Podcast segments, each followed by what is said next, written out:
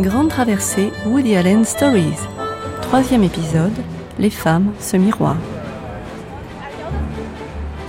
Une émission de Judith Pérignon réalisée par Gaël Gillon.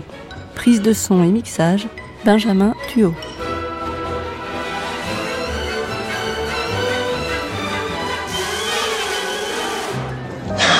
That my ex-wife, Who, Tina?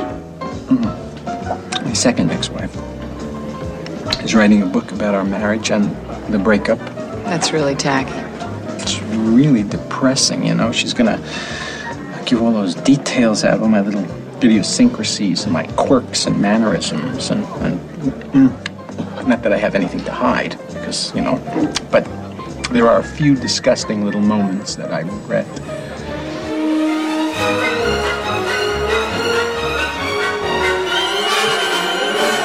Ladies and gentlemen, Woody Allen.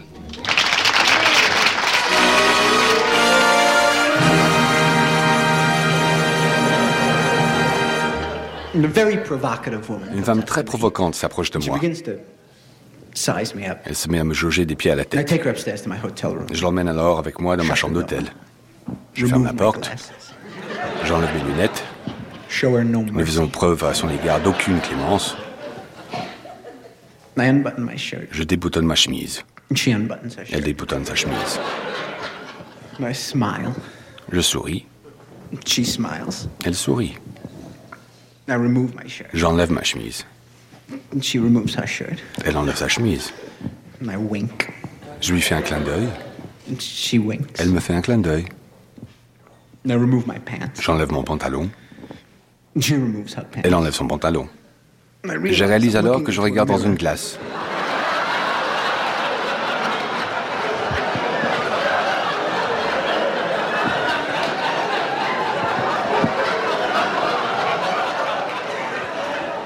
Je ne souhaite pas rentrer dans les détails, mais je me suis retiré des morceaux de verre des jambes pendant 15 jours.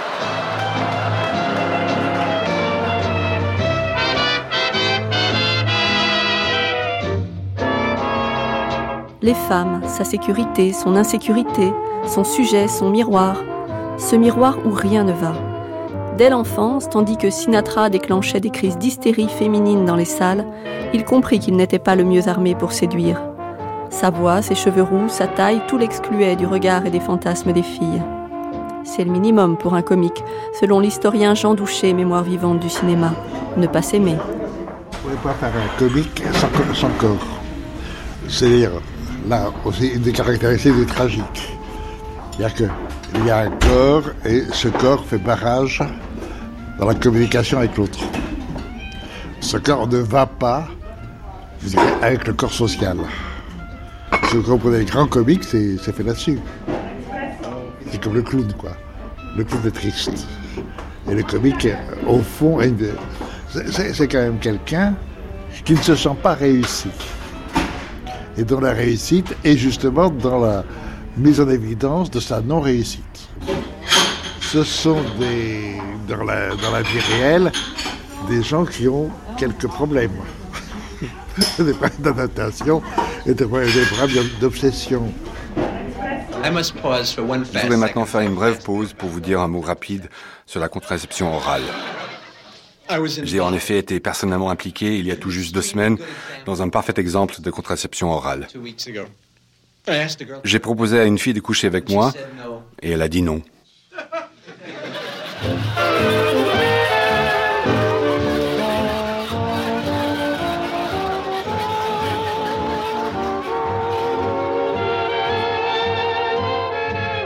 Faire son numéro lui est venu bien avant de monter sur scène. Adolescent, il était fou amoureux de Birna Goldstein, qui ne l'était pas. Lorsqu'elle se cassa la jambe, il se prépara pour le grand jour du retrait du plâtre. Il lui offrit une de ces fausses unes qu'on pouvait faire imprimer sur Times Square. On enlève le plâtre de Goldstein, Dietrich défaille. Il passait alors beaucoup de temps avec sa cousine Rita. Elle avait dans sa chambre tous les posters des stars hollywoodiennes. Elle vénérait Bogart. Elle écoutait en gloussant la voix doucereuse du crooner Sinatra, ce Frankie qui régnait sur les jukebox et les années 40. Et lui, qui s'appelait encore Alan Königsberg, épongeait les rêves de sa cousine. Il admirait avec elle ce qu'il n'était pas. Ce n'est pas la vraie vie, tu places la barre trop haut, lui dira Sandy à propos de Bogart dans Tombe les filles et tais-toi. You know he's not insecure, Bogart. Alan, that's not real life. I mean, you set too high a standard. Well, look, if you're going to identify, who am I going to pick? My rabbi? I think Bogart's a perfect image. Si je dois m'identifier à quelqu'un, qui veux-tu que je choisisse? Mon rabbin? Lui répliquera Alan, prénom originel de Woody. Il ne savait pas que Sinatra avait commencé comme lui, en petit maigrichon aux oreilles décollées, rêvant de franchir la rivière depuis l'ouest, le New Jersey, pour conquérir Manhattan. Il ne pouvait pas le savoir. Le succès efface tout. Il aveugle les foules et recolle les oreilles. Comme il ne pouvait pas savoir que cette voix-là, The Voice comme on disait alors, allait courir le long de ses films, et même de sa vie. For when I hold you in my arms, I know that this, this is the beginning of the end.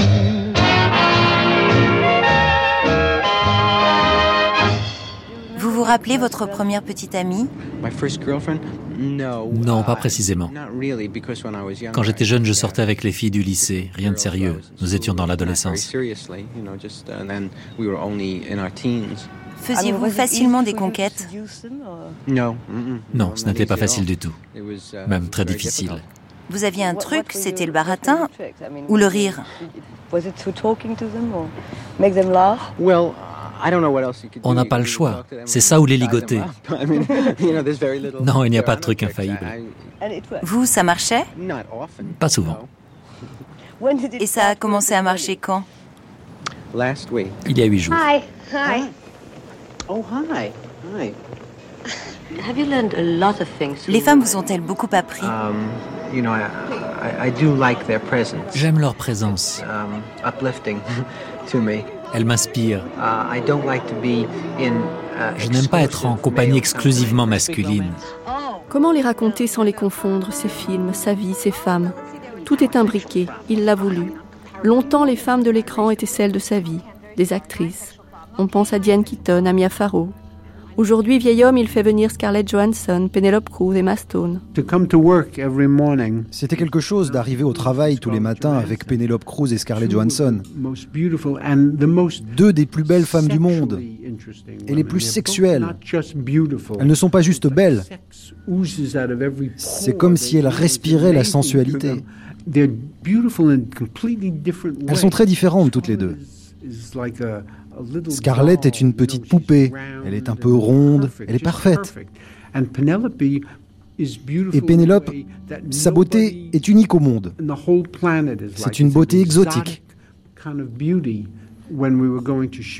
Quand nous avons tourné la scène où elles s'embrassent, toute l'équipe du film était là. Javier Bardem a couru de sa loge pour voir ça. To watch. It was so fascinating to C'était fascinant de voir ces deux beautés parfaites s'embrasser. Mais pour elles, you c'était juste le boulot. Rien d'érotique. Toujours il a eu face à sa caméra, face à lui donc, des visages d'une grande beauté, qu'il éclaire et met en valeur.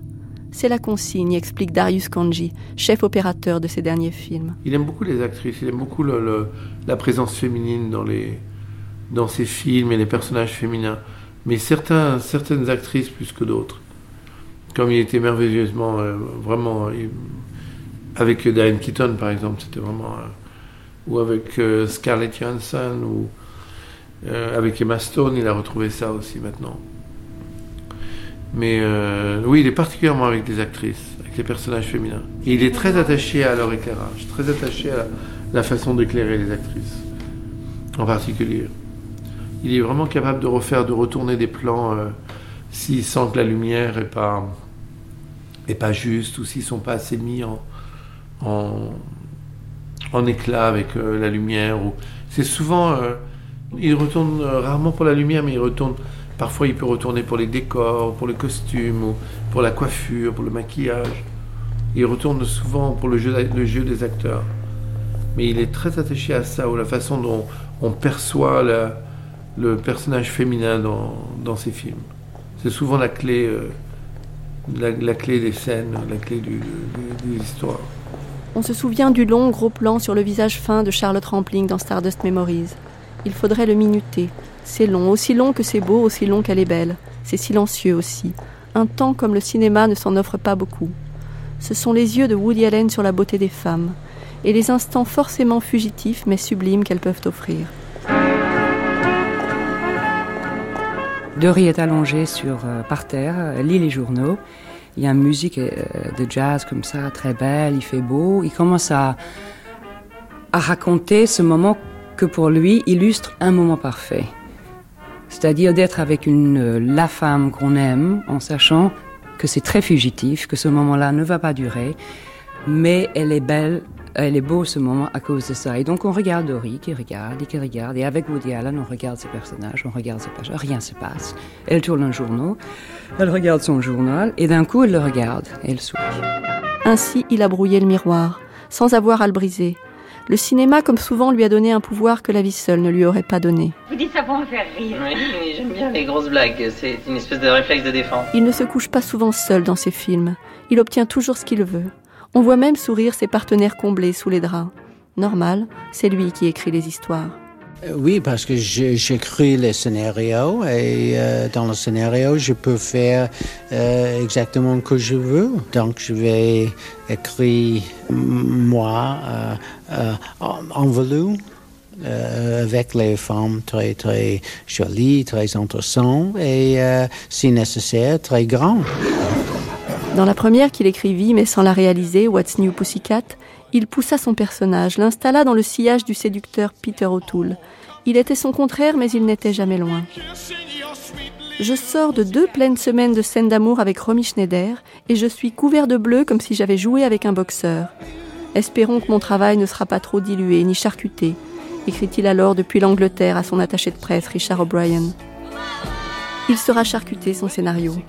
Il avait bien tenté d'écrire une fin où il épousait Romy Schneider, mais l'actrice trouva que ce n'était pas crédible, et c'est Peter O'Toole qu'elle épouse à la fin. Woody a échoué à détrôner le beau gosse.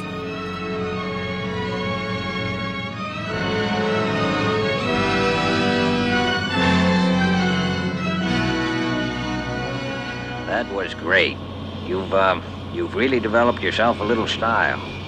Mais il n'avait pas dit son dernier mot. Il allait faire ses films à lui. Il serait seul maître à bord. Alors, Alan séduit Linda, la femme de son meilleur ami, plus riche, plus beau que lui, dont tombent les filles et tais-toi. Si ça ne dure pas, c'est qu'il renonce à elle, et avec les mots de Bogart, laissant partir Ingrid Bergman dans Casablanca. You're not too tall and kind of ugly, but what the hell? I'm short enough and ugly enough to succeed on my own. Here's looking at you, kid. Ensuite, Bogart, le souffleur, lui tire son chapeau et lui dit qu'il n'a plus besoin de ses services. Et Alan Allen, qui a pris confiance, dit Je suis assez petit et assez laid pour me débrouiller tout seul. Ike aussi perd Tracy dans Manhattan, mais c'est parce qu'il refuse de construire la vraie relation qu'elle lui réclame les larmes aux yeux. Woody Allen, qui écrit seul chez lui, parfois étendu sur son lit avec plein de petits papiers autour de lui, s'est parfois donné des faux airs de Don Juan malingre. Les femmes sont gentiment névrosées, mais pas plus que lui. Il est l'alternative spirituelle, drôle et généreuse à une virilité plus tapageuse. C'est sa parade, son hommage à la magie du cinéma, à ce qu'il transforme, change et rend possible. Ça marche. Devenu réalisateur, ce roux maigrichon a fait de l'effet à bien des femmes. François Sagan, euh, ce film de Woody Allen, Manhattan, vous l'avez vu, euh, j'imagine, un soir. Euh, comment étiez-vous après Vous étiez. Oh, J'étais enchantée, j'étais ravie. C'est un film, c'est un film très, très agréable. Bon, il, a, il a beaucoup de talent, puis il est drôle, puis il est intelligent et, et sensible. Mais en plus, il est, c'est un film assez habile, enfin habile, c'est pas délibéré, mais il y a toutes les musiques qu'on aime, les, les, villes de New York qu'on aime, la musique de Gershwin, ce côté un peu passéiste, avec des. qui fait un peu de background, de décor musical et, physique. euh, le, le banc, c'est le petit banc, New York derrière, les, les arbres, etc. C'est- des choses qu'on a déjà vues quand on découvrait l'Amérique, il, il y a 25 ans par les films. Il y a, il ce même New York, et en plus, il y a maintenant des gens qui ont des rapports tout à fait différents, des rapports tout à fait, tout à fait actuels, dans un décor. Tout le monde, tout le monde est, content, je veux dire. Et ce personnage de Woody Allen, à la fois euh, timide, entreprenant, hésitant, comment, comment l'avez-vous trouvé? Comment vous le trouvez? En général, il est le même dans tous ses films.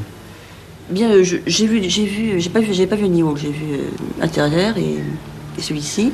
Ils sont, ils sont très différents, mais je le trouve tout à fait charmant. alors. Je l'ai rencontré par hasard, Woody Allen, enfin pas par, par hasard, je voulais le voir à Paris au début du mois de mai, je crois. Et c'est un homme exquis, enfin, on, a envie de le protéger. Moi, c'est assez, rare. Moi, j'ai plutôt envie que d'être protégé. Mais lui, il a, on a l'impression qu'il a, besoin de vous, quoi. Oui, il a, il a besoin euh, d'entourage, il a besoin d'être euh, d'être protégé. d'être- euh, je sais pas, réconforté, rassuré, dorloté. Elle demeure cette impression de fragilité qui lui vient du corps, du miroir, du regard des femmes aussi, qui l'aiment puis ne l'aiment plus, le plantent sur un trottoir, lui font des reproches, dessinent en creux un portrait de lui, comme dans Manhattan. Details. Everybody, all my friends and.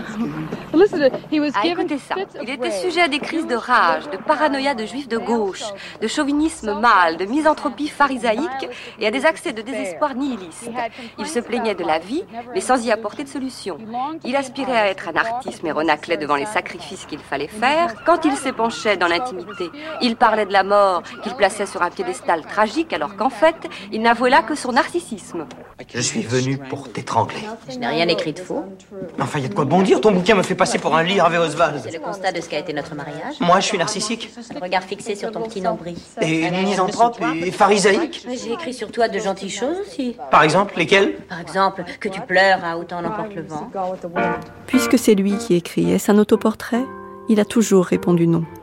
Je pense toujours, mes films sont absolument pas personnels. Pour moi, ils sont fiction, ils sont imaginatifs. Tout le monde me dit, Harry est absolument vous, mais exactement pas comme Madame Bovary. Harry, ce n'est pas moi.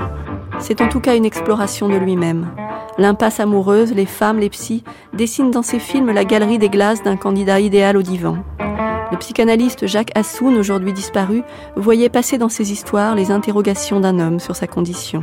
Bon, je ne sais rien de l'analyse de Woody Allen, euh, comme vous pouvez l'imaginer, mais il est évident pour moi qu'il n'y a qu'une personne qui est un analyste qui est capable de comprendre aussi bien les avatars de la vie de couple, les avatars de la vie familiale, et qui en fin de compte euh, a cette intelligence incroyable que peu de patients ou d'analysants ont, ou peu d'analystes ont, c'est-à-dire d'utiliser ce qui relève généralement de la sublimation entre guillemets, c'est-à-dire ces, ces films, pour guérir, entre guillemets aussi, c'est-à-dire pour essayer tout au moins de régler un certain nombre de, de problèmes. Alors dans son cas, euh, ce qu'il donne à paraître, parce que moi je me permettrai jamais de, de faire de la psychanalyse appliquée, mais ce qu'il donne à paraître, c'est-à-dire sa condition juive, sa condition d'époux, sa condition d'amant, et éventuellement sa condition de père et de fils. Donc, euh, c'est-à-dire sa condition humaine, tout simplement. Et Woody Allen nous donne par petites touches chacun de ses films, et, je, je dirais c'est un morceau de son histoire ou, que nous pouvons supposer de son histoire, c'est-à-dire de l'histoire d'un individu donné. Hein euh, moi, ce qui me frappe d'ailleurs terriblement chez Woody Allen, c'est combien ces personnages, euh, chacun d'entre nous euh, peut s'identifier à ces personnages. Je pense en particulier hum, à, à Radio Day, par exemple. C'est tout à fait ça, enfin, je veux dire. La famille, la vie de la famille. la vie de la famille, les deux familles, euh, passer dans la cour d'à côté, écouter la radio, la famille qui n'a pas encore la radio, euh, la famille euh, euh, qui, qui est d'extrême gauche, euh, bundiste ou communiste, l'autre famille, les querelles familiales, la guerre qui est proche, euh, l'enfant qui est âgé de 4 ans, enfin c'est très très amusant en fait. Tout ça, chacun d'entre nous l'a traversé, chacun d'entre nous qui, qui- qui- qui a fait partie de cette génération l'a traversé.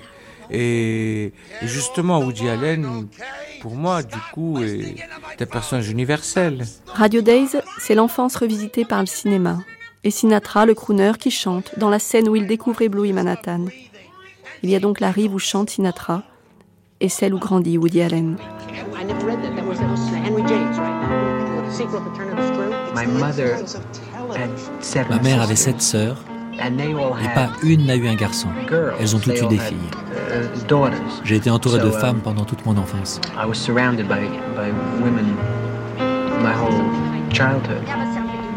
Au commencement, plein de femmes. Elles étaient partout dans ces maisons d'enfance. Mères, tantes, cousines, femmes dures à la tâche, pressées, débordées, tendres aussi, pleines de reproches, de rêves inaboutis. Un brouhaha féminin dont sa sœur, Letty Aronson, se souvient bien.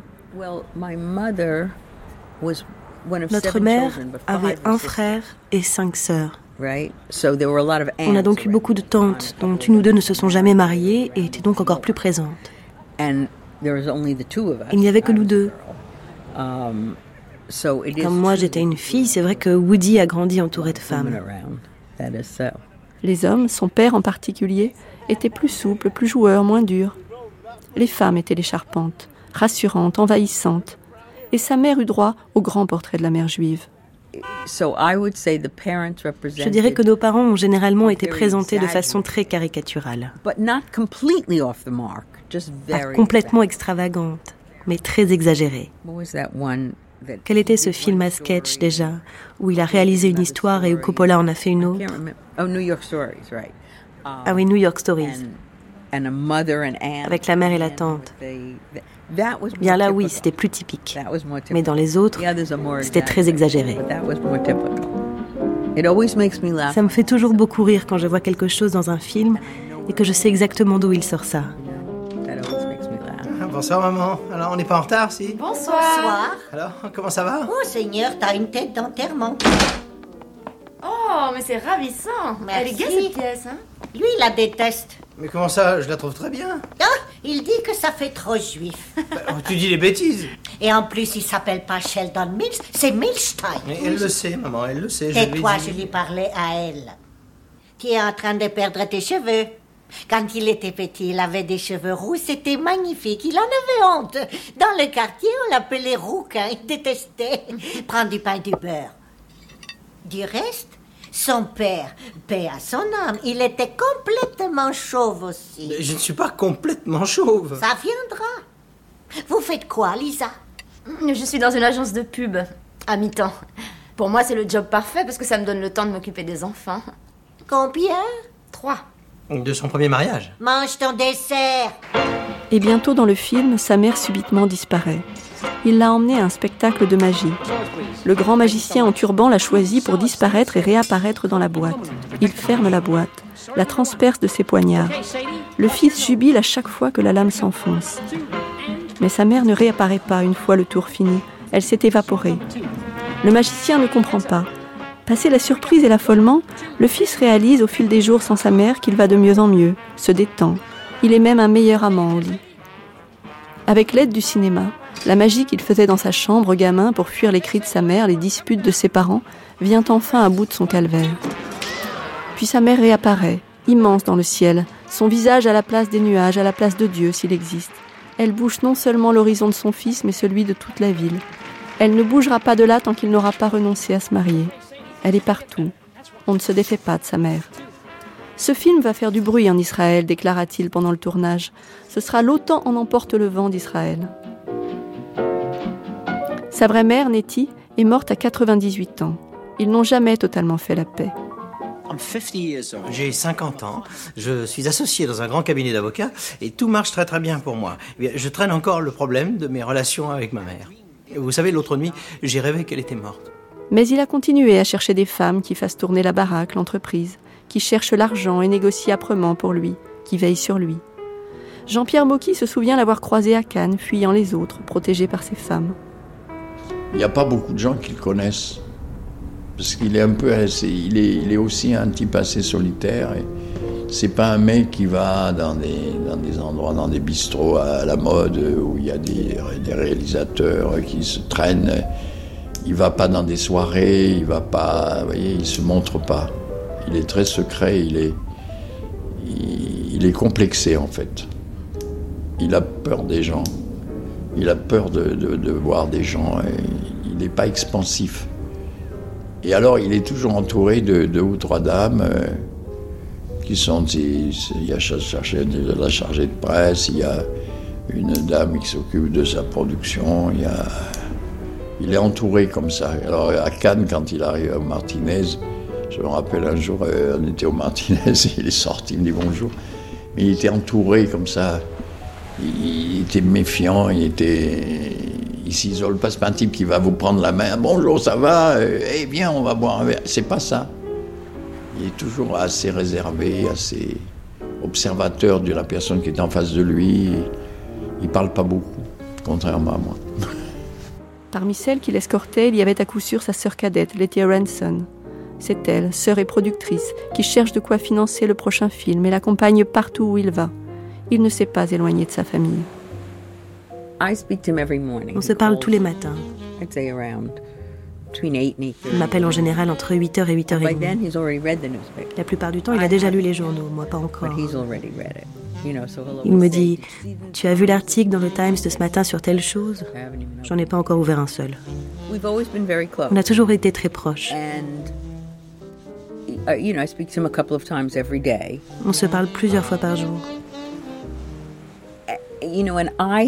C'est moi qui défends au mieux ses intérêts. Comme je ne suis pas la productrice habituelle qu'il restreint et qui cherche à économiser sur ceci ou cela, même si je suis censée représenter les financiers, je suis dans le camp de Woody pour tous ses désirs. Et les financiers savent très bien, lorsqu'ils donnent leur argent, ils ne verront qu'un film terminé. Ils n'ont pas leur mot à dire entre-temps. Notre relation est amicale et ils viennent nous voir de temps en temps sur le tournage et tout. Mais ils ne peuvent pas dire qu'ils ne veulent pas d'un tel dans le film, qu'il faut changer la fin ni quoi que ce soit d'autre. Et donc ils donnent leur argent, ils voient le film terminé et ça marche très bien comme ça. Um, Elle l'appelle comme tout le monde, Woody. Le prénom originel, Alan, qu'elle a prononcé pendant toute son enfance, n'existe plus.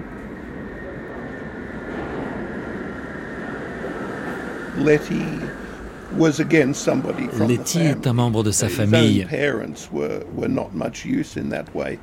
mais c'est une excellente manager. John Baxter, biographe de Woody Allen. Elle a été longtemps à la tête du musée de la télévision à New York. Elle a de grandes capacités administratives et elle surveillait ses arrières. Il a besoin de ça. C'est pourquoi il travaille toujours avec les mêmes gens. Le même producteur exécutif, le même monteur, très souvent le même cadreur. Et aussi les mêmes scénaristes, comme par exemple Marshall Brickman sur de nombreux films. Il a ainsi toujours travaillé avec une petite équipe de gens de confiance. Les femmes, c'est donc autant sa sécurité que son insécurité. Pourquoi se maria-t-il si jeune? Peut-être parce que s'il ne devait subsister qu'une illusion, même fugace, dans la noirceur alénienne, c'est que l'amour est la seule chose qui rende la vie supportable.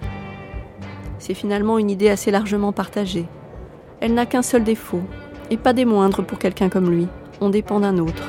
Et l'autre, c'est l'enfer, semble dire le deuxième commandement de la pensée de Woody Allen.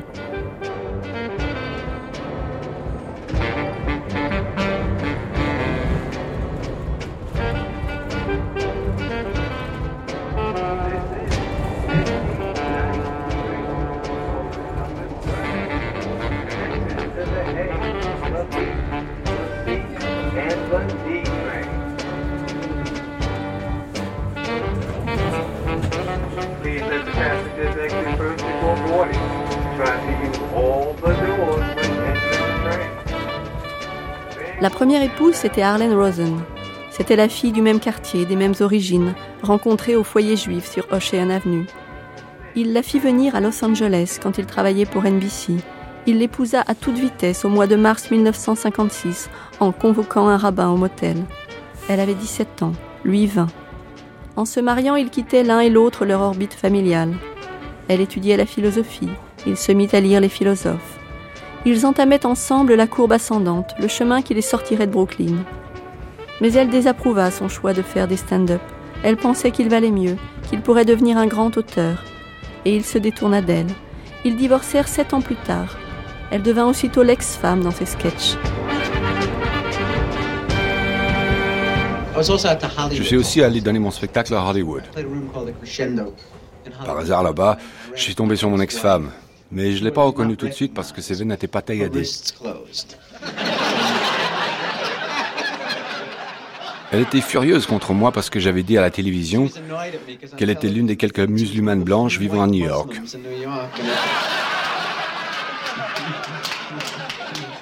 Mais c'est une femme extraordinaire.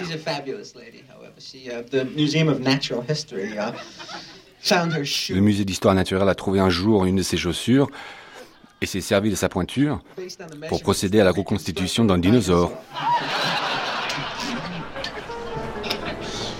Elle finit par porter plainte contre lui et aussi NBC car il avait particulièrement ri de l'ex-femme dans l'un de ses shows télé. Elle réclama un million de dollars. Elle s'estimait dépeinte de manière ridicule et tournée en dérision. Un pacte financier fut conclu. Très généreux probablement, elle n'a plus jamais reparlé publiquement de son mari.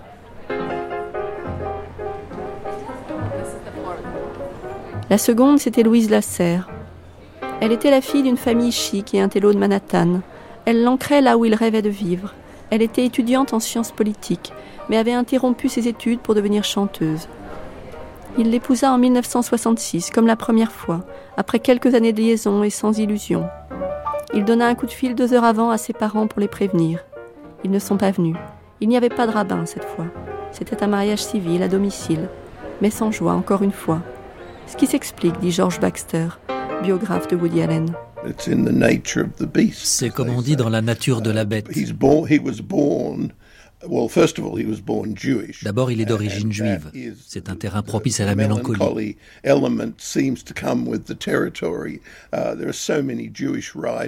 Tant d'auteurs juifs ont cette même particularité qu'on pourrait croire qu'il y a là-dedans quelque chose d'ethnique. D'autre part, son enfance n'a pas été très heureuse. Ses parents ne le comprenaient pas. Il n'a pas reçu d'instruction et pensait se diriger vers une autre voie. Il ne se destinait pas du tout à devenir acteur. En plus, il a dû travailler très dur et se battre pour se faire connaître. Tout ça laisse des traces et fait des dégâts. Il en est sorti avec une vision très cynique de la vie dont il a d'une certaine manière imprégné ses films. Il fait de Louise Lasserre une actrice, l'héroïne de Bananas, cette activiste de gauche qui pétitionne. Elle est aussi dans tout ce que vous avez toujours voulu savoir sur le sexe. Leur mariage dure moins longtemps que le précédent et c'est d'elle qu'il parle en termes aigre-doux à Charlotte Rampling pour son personnage dans Stardust Memories. Il m'a dit, c'est lui qui m'a dit que Dory était basée sur Louise. Mais en effet, elle est devenue après une composite de cette genre de femme. C'était une femme euh, qui l'a toujours fascinée, c'est la complexité féminine. Et à travers les personnages d'ailleurs qu'il fait, c'est pour ça pour une comédienne, c'est très intéressant parce qu'il euh, euh, il explore toutes ces complexités-là. Et Dory est très fêlée. C'est une, c'est quelqu'un qui, dans le film, il dit, elle est extraordinaire pendant trois jours par mois ou deux jours par mois. Peut-être même deux jours par mois. Le reste du temps est invivable. Mais ça vaut le coup pour ces deux jours-là. putting something wonderful in your lithium. I stopped taking the lithium. Jesus, you're kidding. Dory, that's not a good idea. You, you know, you can't just go on and off it like that. It's I not, don't think it does much good. You're wrong, because I notice a difference. Uh, you know, you can't. It's not It's pain to keep getting my blood I, checked. I'm sure it is. Heavy. I, you know, but but but you're, you know, it's better for you. You know, it's not a good thing to just go. Really. La première scène, c'était euh, une, une, un dialogue en presque en gros, plan. On regarde presque la caméra où euh, il demande à Dory si elle a pris ses médicaments. Et Dory est en disant non, finalement, euh, non, j'ai pas pris mon lithium, et puis non, je veux pas, parce que bon, euh, parce qu'en effet, le, le, propos des, des névrotiques, c'est de pas prendre leurs médicaments, parce que bon, dès qu'ils se sentent mieux, ils, ils arrêtent de, de, prendre les médicaments. Donc ça tournait autour de ça, et ça tournait autour de montrer la, la, la la fragilité névrotique très vite de ce personnage. Et je pense que dans cette scène-là, parce qu'en même temps, il y a une sorte, euh, il y a un grand amour qu'on voit entre ce couple-là, mais on sent qu'il y a, qu'il y a des failles qui feraient que un couple, c'est très difficile de vivre avec un névrotique. Hein. C'est quelque chose qui est, dans le film, il montre ça. Alors, tout au long du film, comment évolue ce personnage? Elle est, euh, chaque fois qu'on la voit, elle est ou extrêmement hystérique, ou extrêmement aimante, ou extrêmement. C'est une personnage qui vit dans, les excès, dans les excès de joie, de douleur, de tout, tout est excessif, comme comme, euh, bah, comme comme on est dans ces gens d'état-là. Et je trouve que le, portrait qu'il qu'il fait de Dory est un portrait magnifique d'une femme dans cet état, jusqu'à la dernière scène où elle est dans l'asile et, euh, on réalise que qu'elle aura beaucoup de mal, qu'elle est pas condamnée, mais que c'est quelqu'un qui doit passer par des passages extrêmement douloureux pour s'en sortir. Pendant ma lune de miel, j'étais sublime. Vous m'auriez adoré. Je faisais du ski nautique, torse nu, glissant à toute vitesse sur la surface de l'eau, les cheveux dans le vent, les muscles luisants de crème solaire.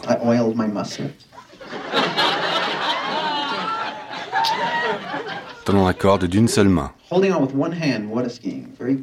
Avec plus loin ma femme en train de ramer comme une malade.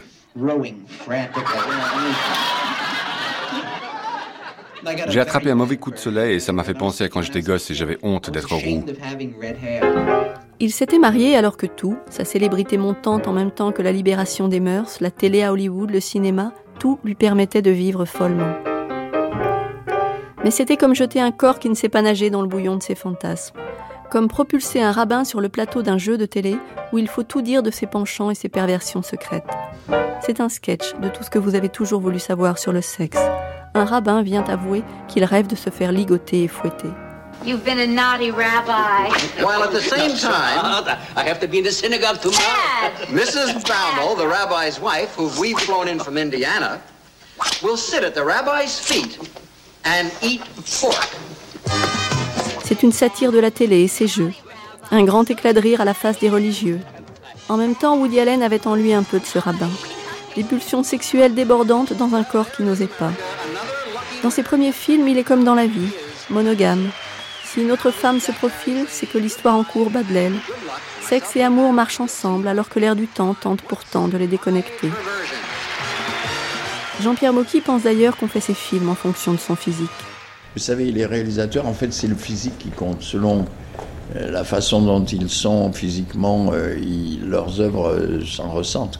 Les hommes à femmes, les hommes qui cherchent des femmes qui n'en ont pas, etc. Il y a tout un. Alors, leurs films, évidemment, c'est toujours des sujets autour de ça. Et finalement, il aurait voulu être autrement, et puis il est comme ça. Alors, il se sert de ce qu'il est, et ça lui réussit. Quoi. Il a réussi à, avec ce petit personnage qui est pas beau, euh, qui a l'air de comme ça d'un petit bonhomme qu'on voit dans la rue. Il y en a beaucoup de gens comme lui dans la rue. moi, je, l'aime bien. Woody Allen, face à un autre réalisateur, Jean-Luc Godard, venu tourner un entretien avec lui en 1986, n'était pourtant pas loin de plaider pour sa paroisse. En n'ayant rien de commun avec Al Pacino, rien de ces surhommes promus par l'Amérique, il avait des chances de toucher l'homme ordinaire. C'est probablement l'une des clés de son succès.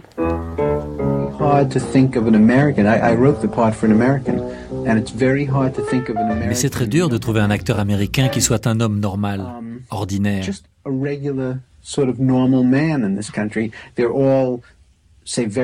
Ils sont tous très sexy, comme Jack Nicholson, Al Pacino ou Robert De Niro.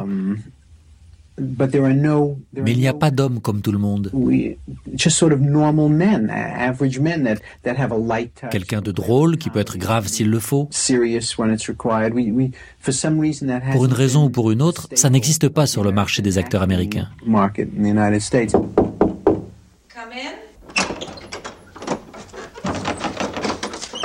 Would you like some wine? Something to put you in the mood. Oh. I've been in the mood since the late 1700s. You're disgusting, but I love you. Well, my disgustingness is my best feature. It must be lonely at the front.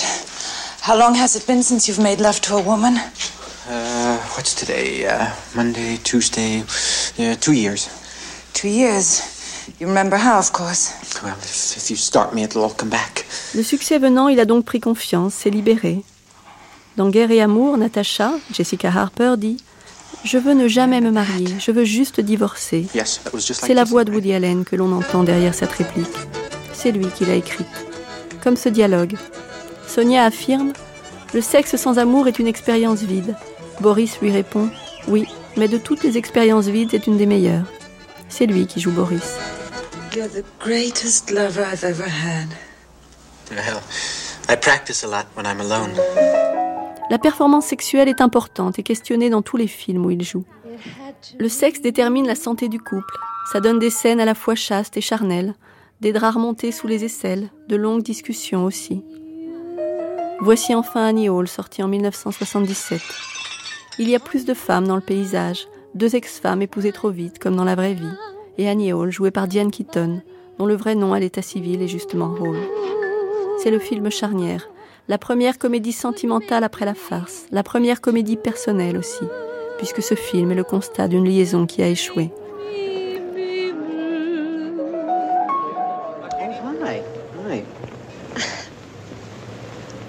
Well, bye.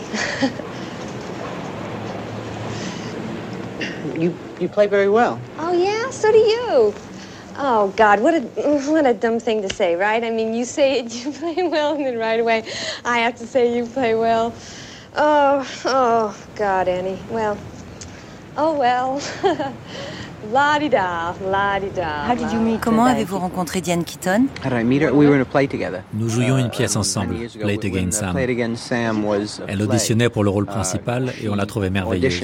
Um, on a joué des mois ensemble et puis on est sortis ensemble. Voilà.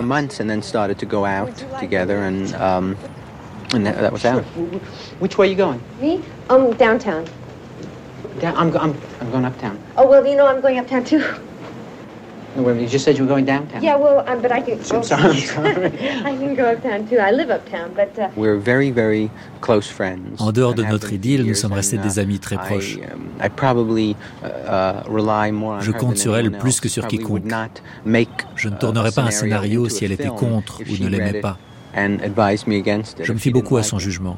Il est sans sophistication, elle est directe. You know, it's very, very direct. Woody Allen et Diane Keaton se sont rencontrés quelques années plus tôt, alors qu'elle venait auditionner pour sa pièce de théâtre, Play It Again, Sam, qui donnera ensuite le film Tombe les filles et tais-toi. Elle avait 20 ans, déjà quelques rôles sur Broadway, mais elle arrivait d'ailleurs, de la côte ouest. Elle n'avait pas les codes new-yorkais. Elle était timide et originale. Il craignait d'abord qu'elle ne soit trop grande pour jouer avec lui dans la pièce, qu'elle ne le fasse trop petit. On était en 1969. Dans la presse d'alors, on pouvait lire que Woody Allen avait écrit cette pièce pour faire de nouvelles rencontres.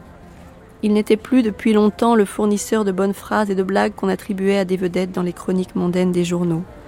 Il avait rejoint ce monde des vedettes. Il avait deux divorces derrière lui. Il lâchait des phrases comme ça, immédiatement reprises. Je vais rencontrer des filles. Sous-entendu, je vais auditionner plein de jeunes actrices et il peut se passer beaucoup de choses. Il pouvait désormais déconnecter ses prétentions de son profil de maigrichon binoclard. Ses prétentions étaient devenues légitimes puisqu'il était un metteur en scène et un comique reconnu.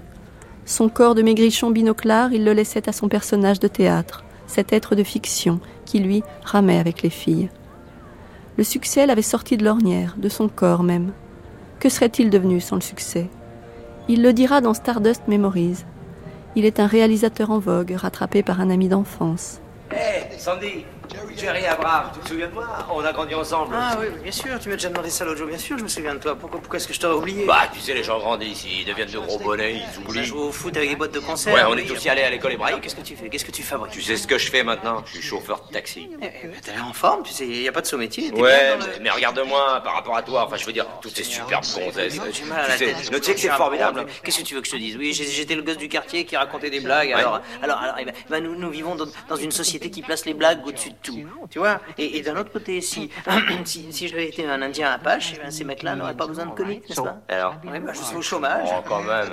Eh, c'est pas avec ça que tu me remontes le moral, tu sais. Mais, qu'est-ce, mais je sais pas quoi te dire. J'ai eu de ces migraines. Question de chance. La chance, c'est tout. J'ai eu que de la chance. Je suis le premier à le reconnaître. J'ai eu un peu de cocu. Si, si, si, si j'étais pas né à Brooklyn, si j'étais né en Pologne ou à Berlin, bah, aujourd'hui, je serais un abat L'idylle avec Jan Keaton naît pendant les répétitions de la pièce. Elle ne va durer qu'un an. Elle a pourtant semblé beaucoup plus longue, car le cinéma ensuite va figer ce couple sur la pellicule et dans les mémoires. Honey Hall donc, leur rencontre, une raquette de tennis à la main, sa tenue à elle, son chapeau mou, sa veste, sa cravate, leur bafouillement l'un à l'autre, lui pas plus qu'elle pour une fois, leur complicité, leur fou rire au moment les homards. Cette scène-là fut la première qu'ils tournèrent à Long Island. C'était un moment de totale complicité et de légèreté avant que les choses ne se dégradent. Un moment d'insouciance avec une femme qu'il n'a atteint avec aucune autre. Un moment où l'on voit Woody Allen rire comme rarement. Puis l'usure ensuite, le sexe qui se raréfie, viennent les psys au chevet du couple. C'est ça les temps modernes de Woody Allen. L'écran se coupe en deux, à chacun sa parole. Lisa Deutscher, psychanalyste de West Manhattan, ne l'a pas oublié, cette scène d'Annie. Le cinéma de Woody Allen a mis en image les alcôves secrètes de l'analyse. Il se présente comme un type anxieux et manquant de confiance en lui. C'est la raison pour laquelle il a tant de problèmes avec les femmes. C'est effectivement le genre de problème qui peut pousser quelqu'un à aller voir un analyste. Des difficultés à avoir des rapports intimes, um, à rencontrer un partenaire, ce genre de choses, et l'opinion qu'on a de soi-même. Toutes ces comédies sont basées sur cette présentation d'un pauvre schlob, qui se traduirait en français par un pauvre type pitoyable. Votre virée à Brooklyn a été le dernier bon après-midi que nous ayons passé ensemble. Nous ne rions plus ensemble, plus jamais. C'est là puis, je deviens maussade des mal dans ma peau. Vous avez des rapports sexuels fréquents? Coït fréquent? Hardly ever, maybe three times a week. J'arrive à peine, je sais pas, à trois par semaine. Constantly, I'd say three times a week. Continuel, en tout cas trois fois par semaine. Tiens, l'autre soir, Alvi a voulu Elle faire n'a pas l'amour. voulu faire l'amour avec moi l'autre nuit. Je sais pas ce que j'ai, c'est vraiment il y a six mois, j'aurais, j'aurais dit oui, ne serait-ce que pour lui faire Fran- plaisir. Franchement, j'ai- tout essayé, tout, tout, de la musique douce en fond sonore, mes petites ampoules rouges pour l'ambiance. Mais voyez-vous, ce qui se passe, c'est faire. que grâce aux discussions que j'ai avec je- vous, je, revendique mon identité réelle. Il y a, Ça quand même, il y a devrait quand vous même faire une chose plaisir parce que, que je ça veut dire pas. que je m'affirme. Vous avouerez que c'est un con. C'est moi qui paye son analyse et c'est elle qui fait des progrès. Alors c'est encore moi qui l'ai dans le cul. Qu'est-ce que vous voulez? Vous Moi, j'ai mauvaise conscience parce que euh, c'est à la Alvi longue, qui ça paye toutes mes cher. Séances moi, chez vous. moi, je fais des Alors j'ai mauvaise conscience de refuser de faire l'amour avec lui, mais si par contre j'accepte de faire l'amour avec lui, forcément, moi je hein, vais elle- contre mes sentiments. alors que moi, de mon côté, du ce va-et-vient permanent. Ces progrès sont Il un m'arrive de défi à croire, mes progrès. il m'arrive de me dire que je devrais vivre avec une femme. Il y a une scène où l'écran est divisé en deux et où Diane Keaton et lui sont chacun de leur côté en train de parler à leur analyste. Il leur demande quelle est la fréquence de leur rapport sexuel et lui répond presque jamais, environ trois fois par semaine. Et puis elle, sans arrêt, au moins trois fois par semaine. Je Je trouvais ça très révélateur. Il faisait d'autres remarques sur leur relation. Encore une fois, de façon très générale.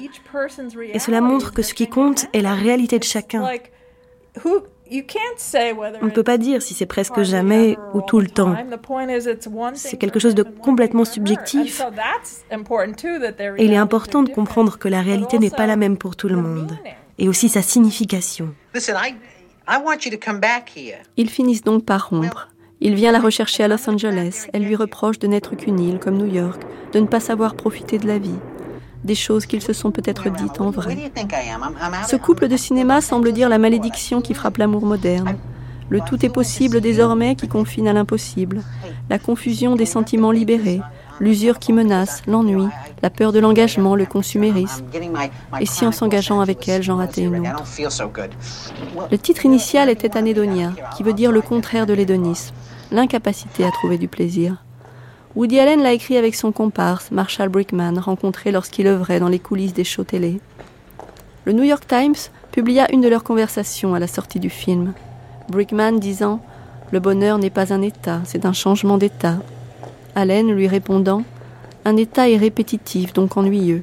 Il nous faut une nouvelle définition du bonheur, comme une forme plus bénigne du tourment. En clair, il n'est que des éclaircies. Le bonheur n'existe pas. Pas plus que la femme idéale. Mais tu sais très bien que je n'ai jamais pu tomber amoureux. Je n'ai jamais été capable de trouver la femme idéale. Il y a toujours quelque chose qui ne va pas. Et là, je rencontre Doris. Une femme merveilleuse, personnalité superbe. Mais pour je ne sais quelle raison, elle ne m'excite pas sexuellement. Ne me demande pas pourquoi. Et alors là, j'ai rencontré Rita. Une bête, méchante, mauvaise, des problèmes. Eh bien, j'adore coucher avec elle. Mais n'empêche qu'après, j'ai toujours eu envie de me retrouver avec Doris. Alors je me suis dit, si seulement je pouvais mettre le cerveau de Doris dans le corps de Rita, ce serait merveilleux, n'est-ce pas? Et sur ma lancée, je n'ai pas hésité. Après tout, je suis chirurgien. Chirurgien Où as-tu fait ta médecine En Transylvanie? Alors j'ai pratiqué l'opération et tout s'est déroulé à la perfection. J'ai fait un chassé-croisé de leur caractère et j'ai ôté toute la méchanceté et je l'ai mise là. J'ai transformé Rita en femme chaleureuse et charmante, sexy, douce, le cœur sur la main, adulte, la perle. Et alors là, je suis tombé amoureux de Doris. Dans cette scène de Stardust Memories, on le voit en professeur fou qui voudrait mixer les femmes, prendre le meilleur de chacune et composer la perfection. Allen n'est plus simplement dans sa névrose, ses souvenirs et ses impasses. Il est au cœur de la quête amoureuse occidentale qui prétend à la jouissance et au romantisme. Alors, tandis que le cinéma américain s'offre de plus en plus d'effets spéciaux, la petite musique alénienne triomphe. Variety écrit à la sortie d'Annie Hall en 1977 Dans une décennie largement consacrée aux films de mecs, aux fantasmes de viols brutaux et aux débauches d'effets spéciaux impersonnels, Woody Allen a presque à lui tout seul sauvé l'histoire d'amour hétérosexuel dans le cinéma américain. Retournement complet de l'histoire. Le petit rouquin handicapé de l'amour a sauvé l'amour. Il plane largement au-dessus du cinéma viril. Il sauve l'amour en l'interrogeant sans cesse, en lui gardant son aura sans nier son impossibilité. Il ne fera jamais que cela, parler d'amour, ce va-et-vient des hommes et des femmes. Ces échecs contiennent tous les autres, les nôtres. Le psychanalyste Jacques Assoun a toujours dit l'apport de son cinéma à cet insoluble sujet. L'amour, peut-être l'amour, comme ça spontanément l'amour. Je dirais pas papa, maman, euh, je n'en sais rien, je connais pas du tout, je connais mal la biographie de Woody Allen ou je connais trop peu. Et puis d'ailleurs, je ne me permettrai pas. Mais par contre, ce qui nous donne à voir, c'est des... qu'est-ce que c'est aimer hein? Qu'est-ce que c'est aimer? Qu'est-ce que c'est que cette euh, radicale difficulté d'un rapport d'un homme et d'une femme. Comment une femme et un homme peuvent-ils se parler, se comprendre? Il me semble que la majorité des gens s'imaginent que ça va de soi. Or, Woody Allen confirme ce que personnellement je, pense depuis de nombreuses années, mais je suis très heureux d'avoir une confirmation chez Woody Allen, c'est que entre un homme et une femme, il y a euh, une séparation radicale énorme, euh, même si elle est parfaitement transparente, extrêmement fine et extrêmement perméable, qui fait que ça ne va pas de soi et que qu'on peut mettre des années à se faire entendre de l'autre. En tout cas, et c'est ce qu'exprime Woody Allen. Hein. c'est il a, les, il a les, les meilleures volontés du monde. Il fait tout pour la femme avec qui il est. Elle, ne comprend rien. Elle fait tout pour lui et il n'entend rien et ils sont tous les deux dans la plainte. Et je trouve ça absolument fabuleux. C'est ça, c'est tellement vrai, c'est tellement ça. Hein Alors, quand il y a de l'amour, le fait que, l'on se trompe, ça peut être une relance. Mais quand il n'y a pas d'amour, et ça il le montre très bien, le, fait de se tromper, ben, c'est la, preuve qu'on est le, premier des imbéciles. Hein Or ça, il le montre aussi dans les films. Hein C'est Comment nous fonctionnons tous sur les malentendus et la double méprise hein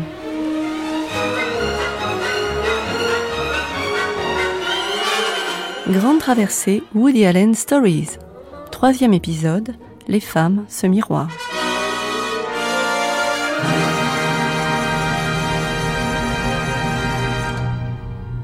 Quand sort Annie Hall, il a 42 ans. Il est un réalisateur au sommet de son art et sa carrière. Il sort avec les jeunes actrices du film de façon plus ou moins discrète. Il est le Pygmalion et elle les jeunes créatures qui apprennent tant à ses côtés. Un vieux schéma dans lequel il se coule parfaitement. Je peux m'asseoir près de vous là? Oui, faites comme chez vous. Non, alors euh, parlez-moi. Euh, qui êtes-vous? Donnez-moi donnez très vite un tas de petits détails très personnels. Hein, parce que euh, ne laissez rien dans l'ombre. Vous êtes marié Vous vivez avec quelqu'un? J'ai l'air comme ça fascinante, mais je pose des problèmes. Des problèmes? Non. Vous venez de dire ce qu'il fallait. Alors, vous êtes libre pour aller dîner ce soir. quels sont vos projets ultérieurs ne, vous croyez pas obligé de me dire oui parce que je suis le réalisateur du film. C'est que, enfin, c'est un gros coup pour moi. Je suis une débutante, j'ai une seule réplique et je fais une grosse impression sur vous rien qu'en lisant en diagonale Schopenhauer. Et, vous comprenez quelque non, chose mais je sais faire semblant dans la plupart des situations. Ah bon, il faut que je vous l'avoue, je me sens fatalement attiré par vous. Alors, attention, parce que savez, je, m'appliquerai. Jusqu'à là, ça m'a réussi. Bien des actrices ont souri en coin et en silence quand on leur parlait de ce Woody Allen si petit devant les femmes. Marielle Hemingway, qui avait 18 ans lorsqu'elle tourna dans Manhattan, vient de révéler dans ses mémoires comme il l'a poursuivi de ses avances sur le tournage et ensuite. Il savait courir après les femmes, les conquérir. En tout cas installer, selon Richard Brody, critique du New Yorker, cette tension qui lie une actrice au réalisateur qui la regarde. Il y a des, actrices avec lesquelles il a, avec lesquelles il a joué ou qu'il a dirigé, avec lesquelles il n'a pas entretenu des, rapports amoureux. Mais même sans rapport amoureux, il y a des rapports personnels, c'est-à-dire que en général au cinéma, ce qui, ce qui passe entre un réalisateur ou une réalisatrice et les acteurs, c'est pas seulement technique, c'est personnel. Et il y a des metteurs en scène plutôt techniques qui utilisent savamment ce rapport pour arriver à leur fin, mais il y a d'autres comme Woody Allen pour lesquels le rapport lui-même est une matière primaire. On entend souvent chanter Sinatra dans les films de Woody Allen. Yeah, yeah, you, because in the dream, I break Sinatra's glasses. Sinatra had glasses. You never said Sinatra had glasses. What, so what are you saying? That I, I'm suffocating you? Oh, and God, Alvy, I did this really terrible thing to him because then when he sang, it was in this real high pitched voice.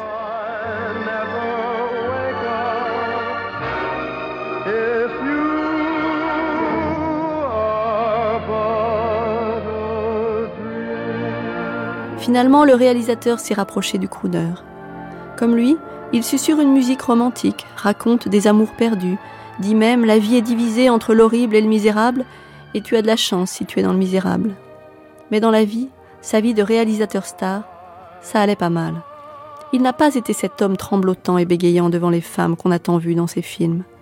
C'est un acteur, un très bon acteur, un acteur qui puise dans ses souvenirs ou dans l'idée de ce qu'il aurait pu devenir. Le comédien Bernard Murat a été sa voix française pendant 30 ans. Il a cherché ses intonations, ses accents, ses motivations à l'intérieur, dans le scaphandre, comme il dit. J'ai passé tellement d'heures à octer, à bégayer, à, hésiter sur un mot. Bon, c'était très difficile à faire. Voilà, c'est tout ce que je peux dire. C'est que c'est vraiment très difficile à faire. C'est très fatigant.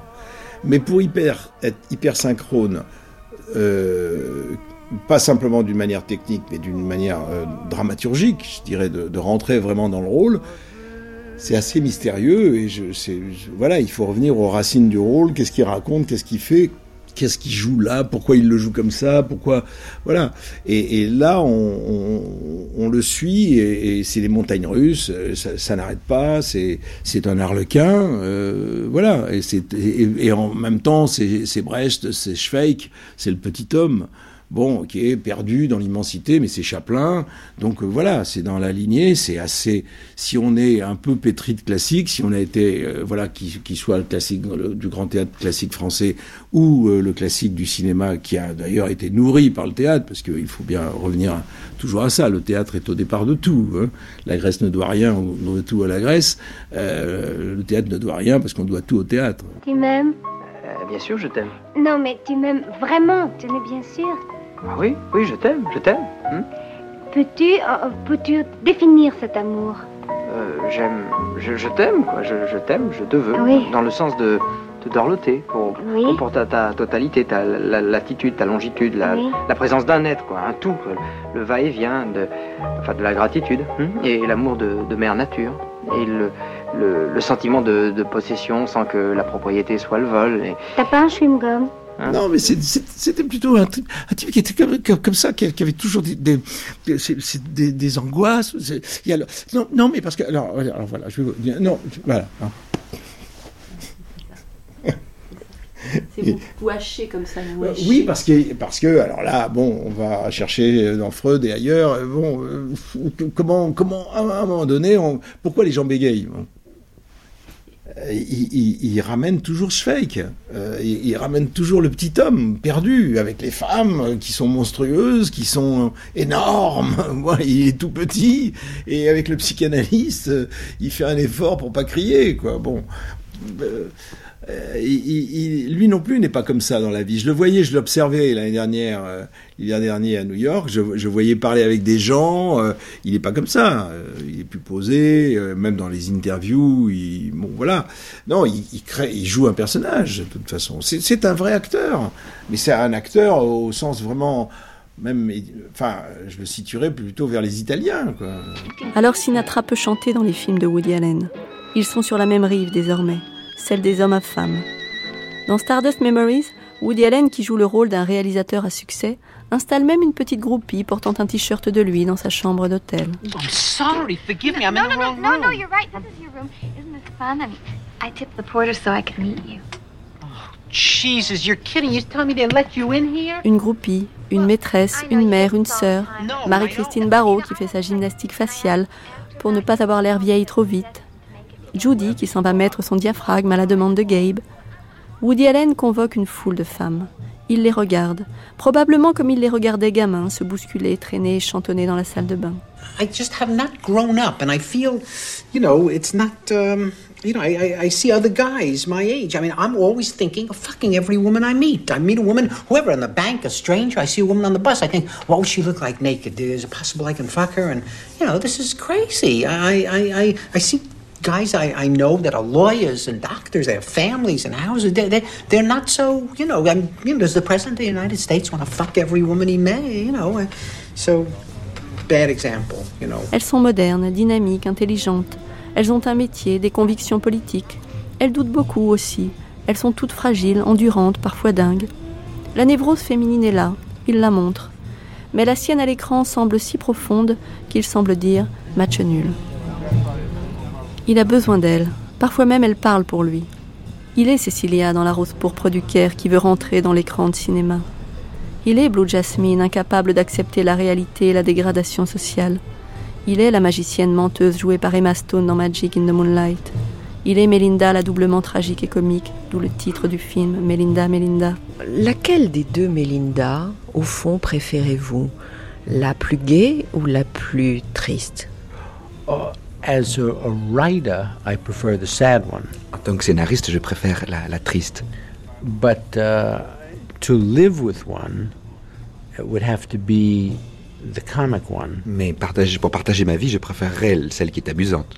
Uh, because at least she has figured out some way to go on living. Au moins, elle, elle a trouvé une façon de faire, une façon de sentir et une façon de vivre.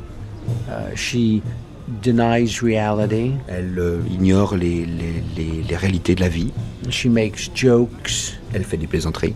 Uh, she's able to not get crushed by the real world Elle like arrive, the first Melinda. Elle arrive à, à, ne pas se faire euh, arrêter par le monde, à ne pas se faire stopper dans sa vie euh, par la réalité du monde comme l'autre Melinda. Il y a les putains qui ont toujours droit à la tendresse de Woody Allen, c'est l'une d'elles, d'après le biographe George Baxter, qui l'aurait dépucelé à un âge où il ne savait pas approcher les filles. Woody a aussi toujours eu un vif intérêt pour la prostitution. Je ne pense pas qu'il me contredirait. Ses premières expériences sexuelles ont eu lieu avec des prostituées.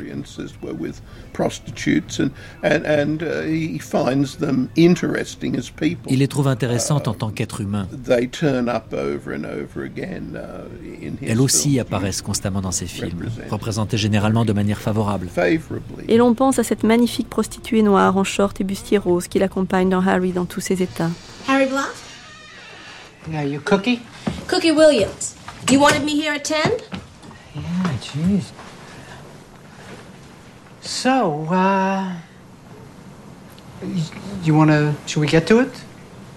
Uh, you don't want to talk a little while first? Talk? Why? Uh, really? I mean, most guys don't like to just jump right into bed without a little talking. They think it's a little too businesslike. Oh, not me. So I'm not that you would tie me up. Whatever you want. But first, let's get the monetary part out of the way, and then we can relax. Absolutely, absolutely. You get you get 200? That's right. There you go. Okay, so you want me to tie you up, that's it? Yeah, tie, uh, tie me up. I'd like you to hit me a little bit and give me a blowjob. Okay. A blowjob, then hit you. No, no, hit me and then the blowjob. I want to get the order right, otherwise it's no fun. Tie me up, hit me, give me a blowjob. And what do you want me to tie you with? Well, you know, the truth is, I thought you were going to wear stockings. So. Il est écrivain, il n'a personne pour l'escorter à une remise de prix. Il lui tend 500 dollars pour qu'elle reste dormir et l'accompagne demain, en famille et à l'université. C'est la plus compréhensive des femmes. C'est aussi le plus bas de l'échelle sociale, noire et prostituée. Il l'emmène dans ses hauteurs, une université qui le décore, puis sa famille. Bien sûr, à la fin, elle se fait pincer à cause de la marijuana dans son sac, mais lui aussi, pour rapt d'enfants. Il a pris son fils devant l'école plutôt que de le laisser en classe. Son ex-femme alertée l'a dénoncé à la police. Elle lui a interdit de prendre leur fils ce jour-là. Elle n'aime pas la façon dont il lui parle. I know what your conversations are like with him, and don't think I didn't hear about Open School Week. Beth Kramer has never been so appalled in her entire life. Dad, what is it? Papa, pourquoi mon pénis ressemble pas au tien? Pourquoi ton pénis ne ressemble pas au mien? Parce que ta mère et moi, on t'a jamais fait circoncire. Et quand j'avais ton âge, tous les gosses de mon quartier, tu sais ce qu'ils faisaient? Ils donnaient des noms à leur pénis. Moi, je l'appelais Dinger. Dillinger, c'est parfait. Dillinger, c'est super. Lily, tu, tu es inspiré, tu es un génie. Dillinger a été un, un des grands, grands génies dans sa profession, comme Arsène Lupin. Tu sais, tu te rappelles qu'on avait parlé de Freud un jour Eh bien, Freud a dit que ce qu'il y a de plus important pour avoir une vie agréable, c'est la profession qu'on choisit et le sexe. Il n'y a que ça qui compte. Ah oui Les femmes sont Dieu. Tu- Dieu est une femme Non, j'ai pas dit que Dieu est une femme. Parce que je t'explique autrement. Il y a des femmes. On n'est pas certain qu'il y ait un Dieu, mais il y a des femmes. Tu sais, pas dans un paradis imaginaire, mais ici même sur Terre. Et il y en a parmi elles, certaines, qui achètent leurs dessous chez Chaleur Nocturne. Il y a donc l'ex-femme vengeresse, mais il n'est pas non plus le bon père. Disons que l'hystérie des femmes est à la mesure de l'égocentrisme des hommes qu'il s'est longtemps chargé d'incarner en version incurable. Et il y a les femmes entre elles. Il y a Eve dans l'intérieur, premier film dramatique de Woody Allen, hommage direct, trop direct, à Ingmar Bergman. Eve, cette mère qui glace tout à force de perfection. Elle est décoratrice, son mari la quitte pour une autre, tellement plus gaie, plus vivante, dansante. Bien sûr, on le comprend, ce mari qui étouffe. Mais il n'est pas très fin, puisqu'il viendra se remarier dans cette même maison que sa femme décorait. Mais le sujet, ce n'est pas lui, ce couple. Son départ n'est qu'un déclencheur. Le sujet, ce sont les femmes entre elles, la mère, les trois filles du couple, déjà femmes, qui n'arrivent pas à se construire une vie, qui se cherchent une place, une identité. Elles sont chacune à leur manière marquées par la folie de leur mère, mais elles ne peuvent la quitter comme peut le faire un homme. Woody Allen met en place un véritable nuancier féminin, fait d'empathie, de conflit, de rivalité. Même chose des années plus tard, dans Anna et ses sœurs, où le désir des hommes n'est qu'un prétexte à les regarder se frôler, s'éviter, s'opposer ou se soutenir. Les femmes charpentent ces films. Ladies and gentlemen, Diane Keaton. En 2014, venu recevoir un Golden Globe à sa place, son amie et muse Diane Keaton insista sur toutes ces femmes sorties de la tête de Woody Allen. Well, I, I think it's safe to Je pense pouvoir dire sans crainte que Woody Allen est une anomalie. Il a fait 74 films en 48 ans. Il les a réalisés, a joué dedans, il les a produits et bien sûr, il les a écrits. Il les a tous écrits.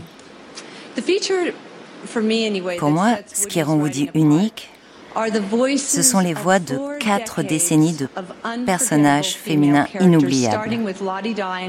Danny Hall, à Kate Blanchett, magnifique dans Blue Jasmine. Yeah. Yeah. Anyway, it's kind of hard for me. C'est difficile pour moi de réaliser que 179 des plus captivantes actrices mondiales sont apparues dans ces films. Il y a une raison à cela. La raison, c'est qu'elle le voulait. They wanted to. And they Elle le to parce que les femmes du monde de Woody sont des personnages complexes. Elles se battent, elles aiment, elles s'effondrent, elles dominent, elles sont drôles. Elles portent toute la marque de Woody Allen. Ce qui est encore plus remarquable,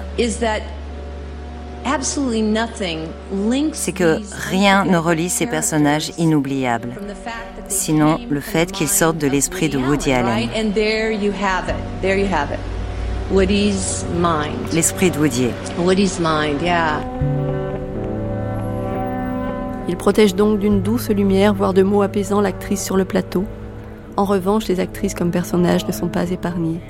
Totalement névrosée, Nola jouée par Scarlett Johansson dans Matchpoint, ou Amanda jouée par Christina Ricci dans Anything Else.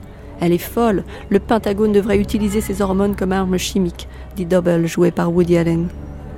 Il faut dire qu'avec le temps, l'amertume s'installe et le cinéma de Woody Allen s'acidifie.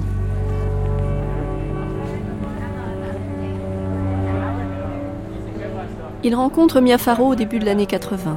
Ils se sont croisés déjà, fait des compliments sur leurs œuvres respectives. Elle a été l'actrice de Rosemary's Baby de Polanski elle a beaucoup aimé Manhattan. Il l'invite chez lui un soir de réveillon très chic et mondain. Il n'est pas un autre flamboyant, il est presque invisible. Puis il la rappelle ou la fait rappeler par son assistante. Il n'aime pas le téléphone. On repense au temps où Jack Victor appelait les filles à sa place parce qu'il avait une voix plus virile que lui. Est-ce que ça disparaît définitivement, ces choses-là?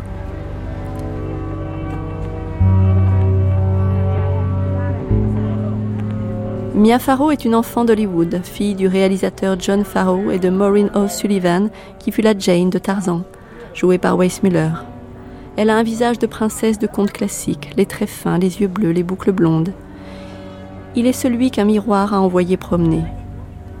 Parfois, quand je me regarde dans la glace, je repense à cette époque et je me dis Tu es Alan Königsberg de Brooklyn, tu devrais manger à la cave, non C'est des choses qu'il dit parfois. Mais ils vont se revoir. Il lui fait la cour pendant des mois mais en laissant toujours son assistante fixer les rendez-vous. Et finalement les voilà ensemble. Il vit désormais avec l'ancienne femme de Sinatra. C'est dire s'il a fait du chemin. Il repense alors à sa cousine Rita, à ses posters dans sa chambre.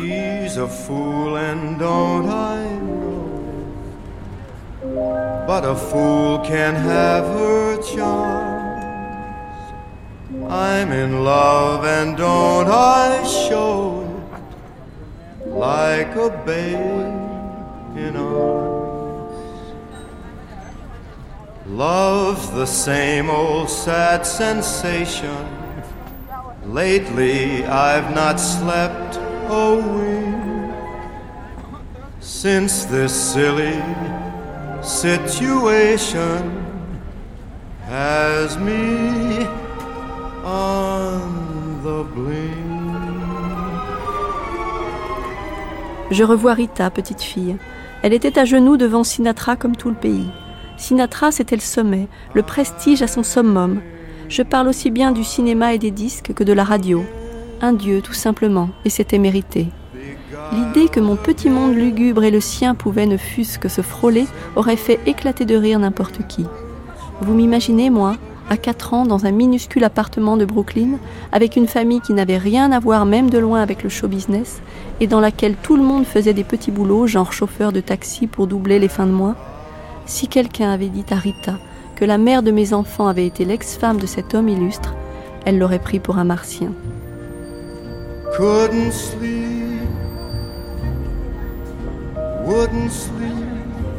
Alors tout va se concentrer encore plus, ses films et sa vie, Mia Farrow est l'ange blond qui occupe ces deux faces de son existence, le réel et l'imaginaire.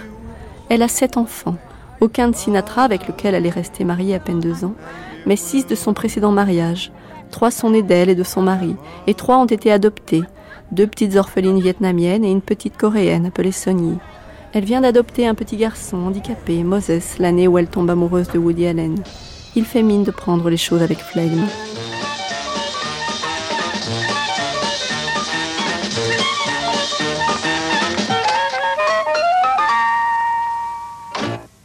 Vous n'avez jamais regretté de n'avoir pas fondé une famille ou vous n'en éprouvez pas le besoin? Ben, ça m'est égal. J'ai toujours pensé que je peux être très heureux de vivre sans enfants. Et aussi très heureux de vivre avec des enfants. Quand je vivais avec Diane Keaton, elle ne voulait pas d'enfants.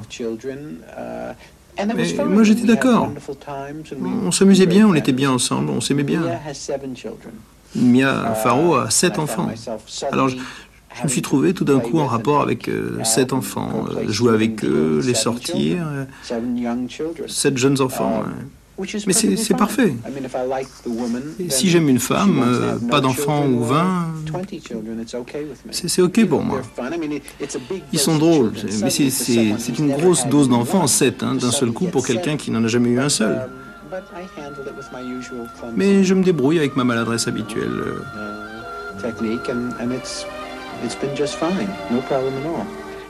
Vous savez, je suis très heureux, je viens d'une famille juive très nombreuse. Je, vivais avec beaucoup de cousins, ma mère avait sept sœurs, et, j'ai toujours vécu dans une maison pleine. Non, ça ne me dérange pas. C'est un nouveau chapitre de sa filmographie qui s'ouvre, comme si les visages féminins en dessinaient les séquences, mais sans en modifier l'histoire. Il écrit pour elle. Elle et lui quand elle joue Cécilia, hypnotisée par l'écran dans la rose pourpre du Caire. Elle est sa sauveuse dans Zelig, la psychiatre qui veut comprendre et guérir les symptômes de cet homme qui se fond dans l'autre au point de disparaître. Elle ne tourne plus qu'avec lui. Et avec elle, c'est la famille au sens large qui entre dans sa vie, comme dans ses films. Ils ne vivent pas sous le même toit. Il a besoin d'être seul, avec ses projets, sa clarinette, lui-même. Il vient de faire l'acquisition d'une salle de montage et d'une salle de projection, le Manhattan Film Center sur Park Avenue. Il s'y rend à pied chaque jour depuis chez lui.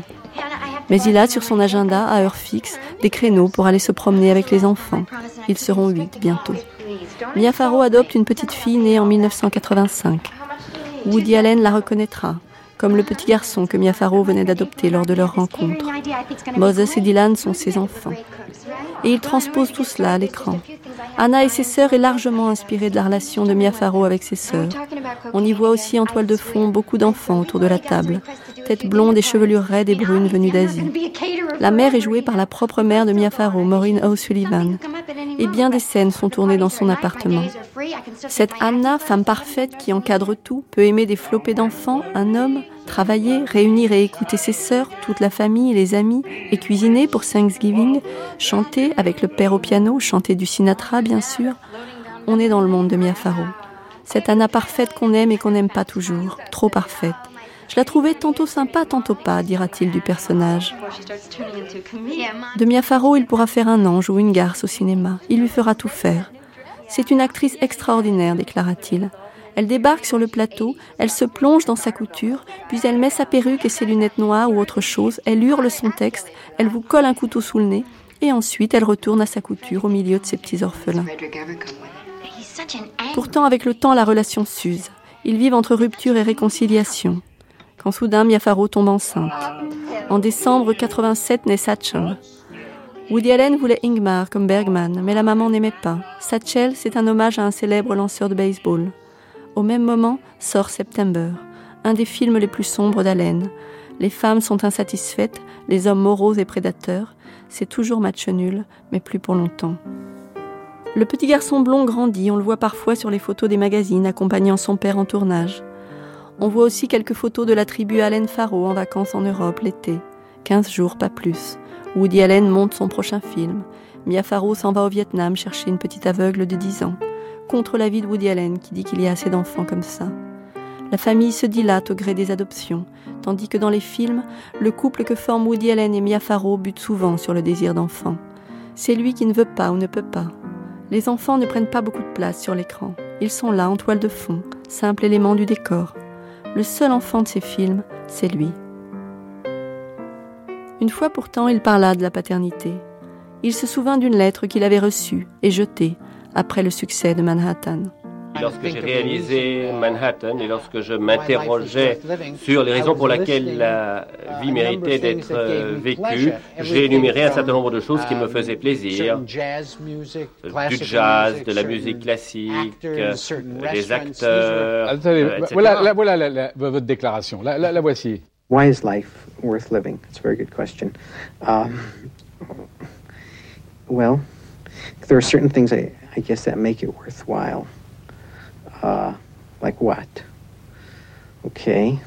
Um, for me, uh, ooh, I would say, what, Groucho Marx, to name one thing, uh, um, and Willie Mays, and um, the second movement of the Jupiter Symphony, and um, Louis Armstrong, recording of Potato Head Blues, um, Swedish movies, naturally, Sentimental Education by Flaubert, uh, Marlon Brando, Frank Sinatra, um, those incredible Apples and Pears by Cezanne, uh, The Crabs at Sam Woe's, um, Tracy's Face. voilà. Alors qui, qui retrancheriez-vous Sam Woe's has since been closed down by the Board Sam of Health. Rose a été fermé depuis lors, malheureusement. Mais vous ajouteriez peut-être d'autres choses aujourd'hui? It's interesting when I when I did that movie, I C'est got a intéressant, lorsque j'ai fait ce film, j'ai reçu une lettre uh, d'une euh, d'une dame who said to anonyme me qui m'écrivait donc. Il y avait un J'avais un enfant dans ce, dans ce film, puisque j'avais été marié dans ce film à Meryl. Streep. Donc vous aviez un enfant, vous n'avez pas euh, cité l'enfant dans cette énumération. Et Manhattan avait beaucoup de succès. Donc j'ai jeté cette lettre. J'ai lu la lettre et je l'ai jetée. Je me suis dit, c'est encore une, une folle qui m'écrit euh, ces, ces états d'âme et ces critiques.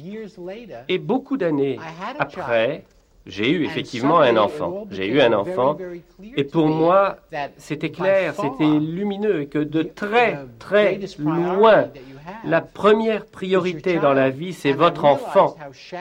Et j'ai compris à quel point j'étais égocentrique, superficiel, à quel point cette liste était triviale. Parce que dans ce film, effectivement, mon personnage avait un enfant et je ne l'ai pas cité. Mais lorsque dans la vie j'ai eu un enfant, j'ai vu ce que ça représentait. Et ça a été euh, un séisme de voir à quel point l'enfant est important dans la vie.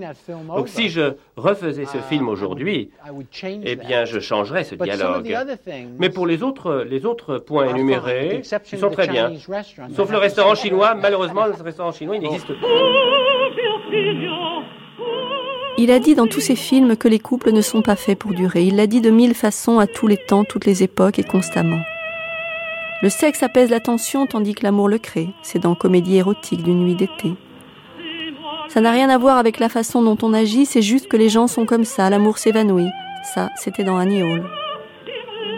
Parfois, les personnages s'accrochent, comme Jack, joué par Sidney Pollack dans Marie et Femme. Il quitte sa femme puis revient. On ne peut pas balayer les années d'intimité. On croit pouvoir, mais les racines sont là.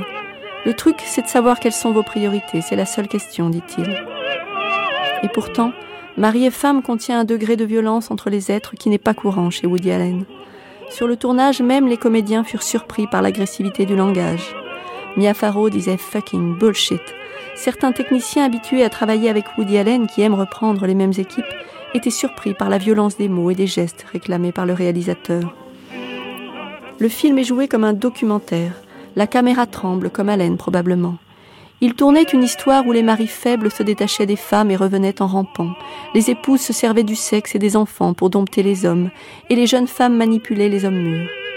Il y est question de femmes kamikazes, de femmes passives-agressives. L'orage planait sur ce tournage. Pas celui prévu par la fin du scénario, un autre, bien plus terrible. You think you think we'd ever break up? Tu penses qu'un jour on pourrait se séparer, toi et moi? What kind of question is that? You know, no, I'm not planning it, are you? No. Okay. Mais qu'est-ce que c'est que cette question? Mais euh, non, c'est pas dans mes projets. Et toi? No. But I don't know how I'm gonna feel if if if you continue to not want to make me pregnant. Mais je ne sais pas comment je réagirais si, si, si, si tu continues à ne pas vouloir me mettre enceinte. Hey, are we gonna have to go through that conversation again? You know, you have a daughter. What? What? Yeah. So I she's want a wonderful another. girl. I want another. Why? What is so important? You, It's Why? cruel to bring life into this terrible world. Il faut vraiment qu'on reprenne cette conversation. Non, Tu as déjà une fille. Qu'est- Qu'est-ce que tu peux Oui. vouloir de plus Mais j'en C'est veux c'est une fille formidable. J'en veux une autre. Pourquoi? Qu'est-ce que ça de si important? Tu sais, C'est cruel de donner la vie dans ce monde terrible. Ça, tu le sais. Non, allez, cesse de justifier ton refus au nom de la philosophie, tu veux bien? Qu'est-ce que tu. non, tu sais, si tu voyais le regard furieux que tu as en disant ça. Okay, but I, you know, I, Tu veux qu'on fasse l'amour? you know, get into it in some way. I, don't, I can't, just do it on We can command. get into it. Car soudain, elle est allée beaucoup plus loin que le film, la vie. Elle s'est emballée, déstructurée, elle a explosé en vol. Mia Farrow a découvert des photos explicites. Woody Allen avait une liaison avec Sonny, fille adoptive de l'actrice. Elle était majeure, elle n'était administrativement pas la fille de Woody Allen, mais elle avait grandi sous ses yeux. Ensuite, c'est flou. Mais Sinatra apparaît, pas en chanson, le vrai Sinatra. Mia Farrow l'a appelé au secours quand tout son monde s'est effondré. L'histoire se raconte encore aujourd'hui. On entend parler de Woody Allen chez Patsy, ancienne cantine du crooner sur la 56e avenue. Et ça ressemble à un film de gangster. Ce qui ne détonne pas avec la vie de Sinatra, mais avec celle de Woody Allen plutôt. Sinatra dit à Mia Farrow de ne pas s'inquiéter, que quelqu'un va l'appeler. Le téléphone sonne, effectivement. Un homme lui dit qu'il l'attendra le lendemain à 11h du matin, au croisement de Columbus et de la 72e rue, dans une sedan grise. Le lendemain, elle monte à l'arrière de la voiture. Sans se retourner, l'homme à l'avant lui demande ce qui ne va pas. Elle lui dit qu'elle a très peur, que Woody Allen est un homme puissant, qu'elle craint qu'il ne détruise sa carrière, qu'il s'en prenne à sa vie, qu'il a tout un étage d'agents de relations publiques qui travaillent pour lui, que son chauffeur est membre des Teamsters, plus gros syndicat américain, celui des chauffeurs routiers historiquement liés à la mafia, et que le beau-frère de ce chauffeur est un criminel repenti. L'homme la calme aussitôt d'une réplique digne d'un Scorsese. Nous contrôlons le syndicat. Cet étrange épisode, longtemps murmuré à New York, a finalement été écrit dans un long portrait de l'actrice publié par Vanity Fair, Mamma Mia, paru en novembre 2013. C'est Mia Farrow qui la raconte, cette histoire. Elle ajoute dans ses mémoires que Sinatra lui a proposé de faire briser les jambes de Woody Allen. Le cinéma a contaminé la réalité. Sinatra est tout près, en chef de gang, et Woody Allen ressemble au gros dur qu'il rêvait d'être gamin. Ça pourrait être drôle, d'autant que tout ça se passe en plein tournage de Mari et Femme. Il reste quelques scènes à tourner, notamment celle où Mia Farrow, Judy, doit dire à Gabe, Woody Allen, qu'elle ne l'aime plus. Quelle est étrange cette scène. Ils sont l'un et l'autre sur le canapé. Il veut poser sa tête sur elle. Il lui rappelle leurs plus beaux souvenirs, une belle nuit dans Central Park, une belle robe noire qu'elle portait. Et puis c'est elle qui dit C'est fini, nous le savons, ces souvenirs ne sont que des souvenirs. We, we both couldn't sleep one night. Remember when we, we found the movie of Wild Strawberries on the cable station and we stayed up all night watching it? Remember that? That was such Yeah. a great, for some reason, a great moment for me. When we were going to the faculty dinner, and I'll never forget this, we were on Fifth Avenue when it was just an icy black night. We were walking downtown. Remember that? And then suddenly we decided not to go to the Mhm, dinner. We just said the mhm. hell with it. And we, it was just such a beautiful night. We walked into Central Park. It was, you know, it was so snowy that Mhm. night and everything. You could see every cold it star. was. It was so beautiful in that, that black dress, really. Mm, Don't do that. why not? Because it's over and we both know it. Do we? Yeah, you know, all that stuff that those those memories, they're just memories. They're they're they're from years gone by. They're just isolated moments, you know? They don't they don't tell the whole the. Elle prononce ces mots alors que tout se déchire entre eux, mais aussi entre lui et les enfants, de manière définitive. La caméra la cadre serrée. Encore une fois, Woody Allen aura réussi sa démonstration. Le cinéma est plus beau que la vie. La vie n'imite pas l'art, elle imite la mauvaise télévision, dit une étudiante dans ce film. Une haineuse bataille juridique se prépare, et la rumeur enfle sans sortir. Mais la mécanique des films semble ignorer la vie. Allen a déjà écrit le film suivant, car toujours chez lui, tandis qu'un tournage se termine, un autre entre en préparation. Il ne peut pas s'arrêter. Mia fait déjà quelques essayages pour ce qui va s'appeler Meurtre mystérieux à Manhattan. Pendant ce temps-là, les avocats négocient. Le marché serait le suivant. Mia continuerait à travailler sur ses films et il aurait le droit de voir les enfants. Sa relation avec Sonny serait gardée secrète. Mais alors que le compromis est sur le point d'être signé, et alors qu'il vient chez elle signer cet accord, Mia Farrow l'accuse d'avoir eu des attouchements sexuels sur leur fille, Dylan, qui a 7 ans. Allen est interdit d'approcher les enfants. La petite fille est entendue par les services de maltraitance, lesquels expliquent alors que la parole de l'enfant est peut-être sous l'influence de sa mère. La liaison avec Sonny sort dans le New York Post. Woody amoureux de la fille de Mia. Woody Allen convoque une conférence de presse au mois d'août 1992 depuis le Plaza Hotel, retransmise à la télévision. Over the years, you all know that, that uh, I've been reluctant to speak with the press. Tout au long de ces années, vous savez tous combien j'ai toujours été réticent à m'adresser à la presse et que je me suis fait fort d'éviter toute publicité. Mais and compte tenu de toutes ces rumeurs et des odieux mensonges qui circulent depuis une semaine, I feel that I have to make a je ressens aujourd'hui le besoin de faire cette déclaration. D'abord, je suis profondément attristé que des sources proches de Mia Farrow aient rendu publiques des allégations dont elle a été elle-même l'instigatrice et qui m'accusent d'abus sexuels sur mineurs. Il s'agit, m'ont affirmé mes avocats, d'une pratique assez courante au cours des batailles juridiques menées pour obtenir la garde des enfants. Et bien que souvent efficace, cette tragique méthode qui consiste à amener son enfant à coopérer est évidemment inqualifiable. La vérité est que j'essaie depuis maintenant huit mois de mettre au point un bon compromis de garde partagé, respectant les droits du père et de la mère. J'espérais que malgré les conflits et la colère, je parviendrais avec calme et quelques concessions à trouver un accord dans le meilleur intérêt des enfants.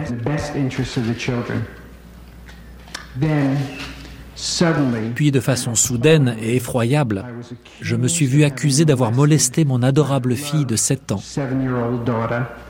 Et le lendemain, avec la plus grande hystérie, mon fils chéri de 4 ans et demi. Si cette dernière allégation semble aujourd'hui volontairement abandonnée, c'est que ses fondements en étaient probablement trop insensés aux yeux de leurs instigateurs eux-mêmes pour la maintenir. Ces fausses et monstrueuses allégations m'ont rendu malade, au point que pour le bien de mes trois enfants, j'ai estimé devoir tenter de les éloigner d'une atmosphère tellement délétère qui risquait de leur laisser des traces irréparables. Il s'agit en fait ni plus ni moins d'une tentative de manipulation déraisonnable et extrêmement néfaste sur des enfants à des fins intéressées et rancunières. Pire encore, si toutefois c'est possible, les avocats de la partie adverse ont contacté les miens pour les prévenir que toute communication médiatique de ma part m'était interdite, même si les allégations s'avéraient sans fondement. Ils ont ensuite réclamé la somme de 7 millions de dollars, ajoutant que si j'acceptais ces conditions, les allégations seraient alors abandonnées et qu'ils feraient en sorte que les enfants ne témoignent pas auprès des autorités. Il va sans dire que j'ai rejeté cette offre de médiation, ainsi qu'ils l'ont eux-mêmes nommée, et que j'ai demandé à mes avocats de collaborer pleinement à l'enquête lancée sur Mia Farrow.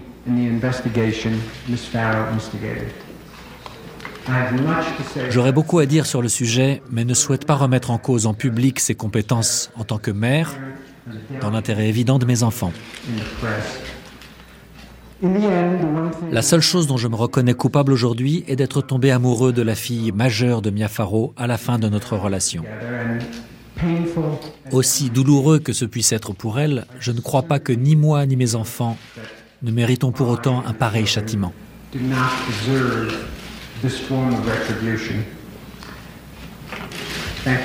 Je vous remercie pour votre attention. Ça fait des années que je n'ai pas fait un discours sans une seule blague. Ensuite, c'est la loi des clans qui tiennent ou se défont, des rumeurs et des contre-rumeurs, des procédures qui n'effacent rien mais ne concluent pas à la poursuite de Woody Allen, des histoires de gros sous aussi. John Baxter, le biographe pas toujours tendre pour son sujet, penche cette fois en sa faveur.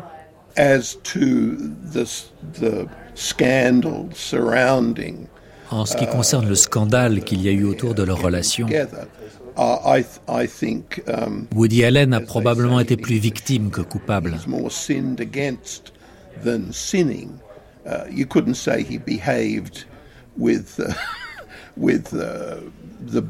On ne peut pas dire qu'il se soit comporté avec les motifs les plus louables, ni avec un grand sens moral.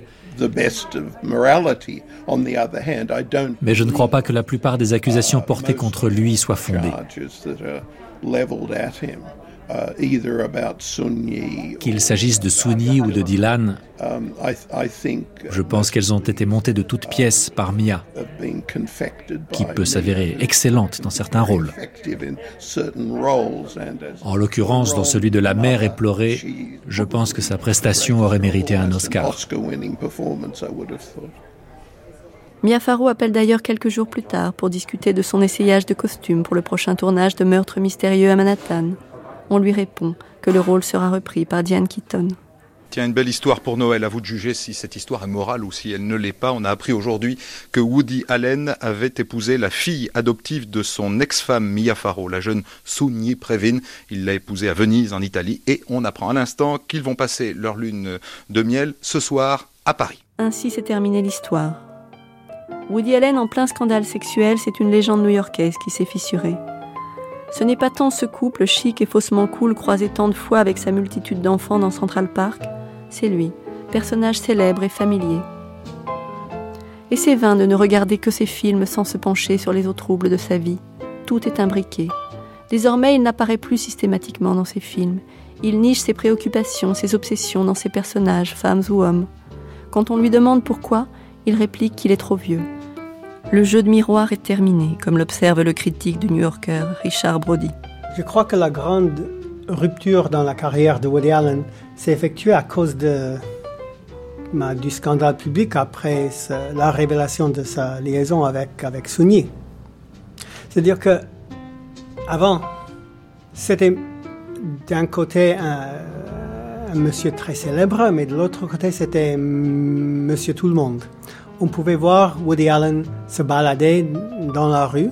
Il assistait au match de basketball. Moi, je l'ai vu en public plusieurs fois. Il pouvait marcher tranquillement dans la rue. Les gens le saluaient, mais personne ne le dérangeait. On l'estimait beaucoup, on le respectait beaucoup.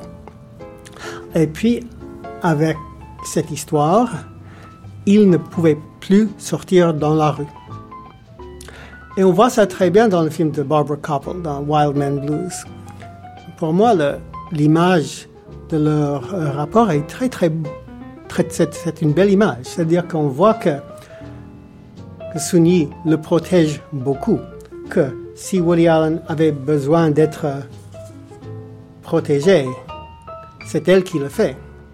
C'est elle qui prend en, en, charge sa vie quotidienne. C'est elle qui veille sur son, son bien-être, son confort et aussi son, son calme.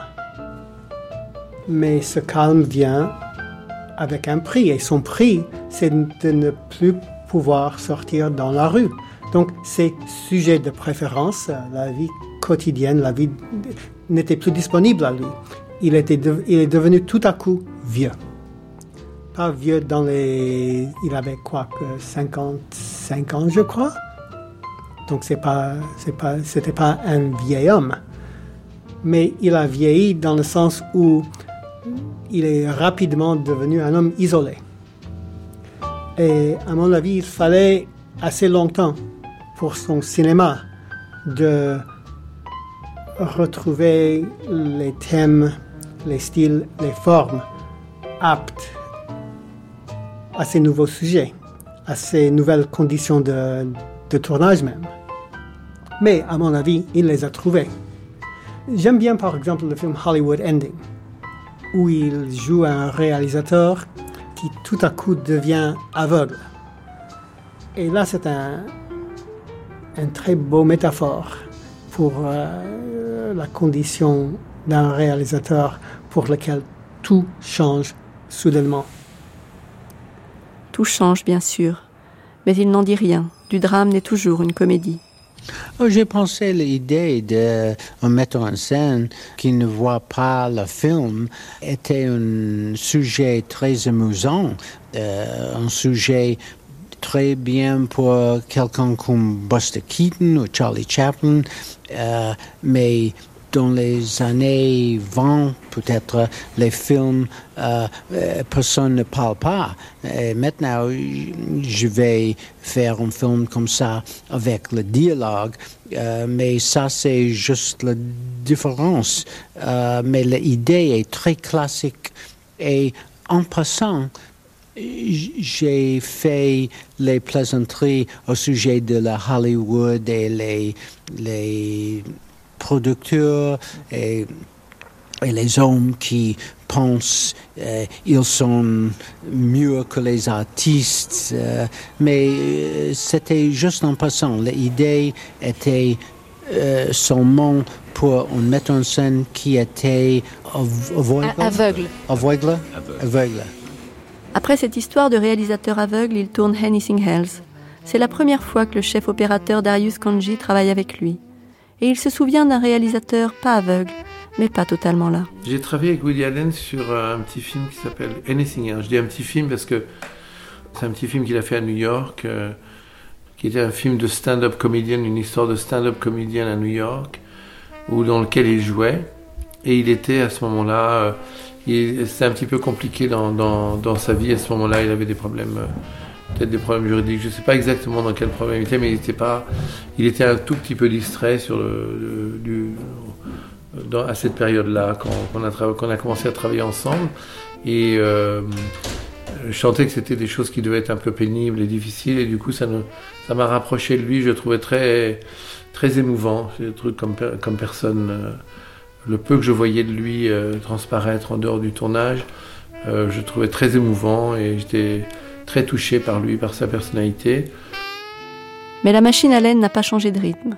Quand le film sort, il fait sa tournée médiatique habituelle, accroché à ses thèmes, ses obsessions, et la tête probablement déjà dans un autre film. J'aurais aimé jouer le rôle qu'interprète Jason, mais je suis trop vieux. Aussi, j'ai dû jouer l'autre rôle, mais le rôle naturel pour moi, c'était bien celui-là. Ce personnage me ressemble beaucoup plus. J'ai pensé que cela ferait une bonne histoire de montrer un homme jeune qui est piégé par l'existence, dans tous les types de relations qu'il peut avoir, professionnelles, amoureuses, celles avec son psychanalyste aussi. Et voilà qu'un vieil homme lui donne tout un tas de conseils pour qu'il se libère de tout cela. Mais il se trouve que le vieil homme est encore plus cinglé que le jeune. Et je me suis dit que ce serait drôle. Il lui faudra partir pour retrouver son inspiration. Non pas déménager, mais tourner ailleurs qu'à New York, en Europe. C'est avec Matchpoint, tourné à Londres, qu'il revient en forme en 2005. C'est le début d'une série de films tournés en Angleterre, en Espagne, en Italie et en France, comme s'il avait fallu changer de décor, quitter New York et donc un peu lui-même pour renouer avec le cinéma. Mais il me semble que le film avec lequel il a vraiment repris sa vigueur, c'est euh, Matchpoint. C'est-à-dire qu'en changeant de lieu, en changeant de style, en changeant de genre de cinéma, il a relancé sa carrière. Pas seulement sa carrière, mais aussi sa... Je cherche un mot. Hmm, his artistic calling. Son inspiration. Son, exactement, il a retrouvé l'inspiration avec ce film. En allant, en allant vers l'Europe et en se découpant de lui-même.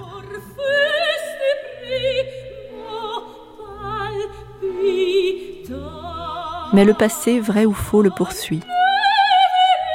Long portrait de Mia Farrow dans le Vanity Fair de novembre 2013. Il y est question de Satchel, le fils qu'elle a eu avec Woody Allen. On l'appelle désormais Ronan Farrow. Il a 26 ans. Il est devenu avocat des droits de l'homme, porte le nom de sa mère et même plus le prénom que lui a choisi son père. Je demande franchement à Mia Farrow si Ronan est le fils de Sinatra, écrit la journaliste. C'est possible, répond l'actrice avouant du même coup n'avoir jamais cessé d'être la maîtresse du chanteur dont elle avait divorcé. Nous sommes tous les enfants de Sinatra, tweet alors Ronan Farrow. Bienvenue dans la famille, lui souhaite publiquement Nancy et Frank Sinatra Jr., manifestement pas étonné du tout. Voilà que Sinatra lui prend son fils, et qu'en plus ce fils ressemble étrangement au chanteur, mâchoire carrée, yeux bleus, rien de Woody Allen, le miroir encore, cruel. Au soir des Golden Globes de janvier 2014, alors que Diane Keaton vient chercher la récompense qui honore Woody Allen pour l'ensemble de sa carrière, le fils, qui semble ne plus l'être, tweet pendant la retransmission de la cérémonie et demande si l'on a évoqué l'agression sexuelle de sa petite sœur avant ou après les extraits d'Annie Hall. C'est un honneur pour moi d'accepter le Cecil B. 2000 Award pour mon ami Woody Allen. On n'imagine pas vraiment les gens du show business amicaux entre eux.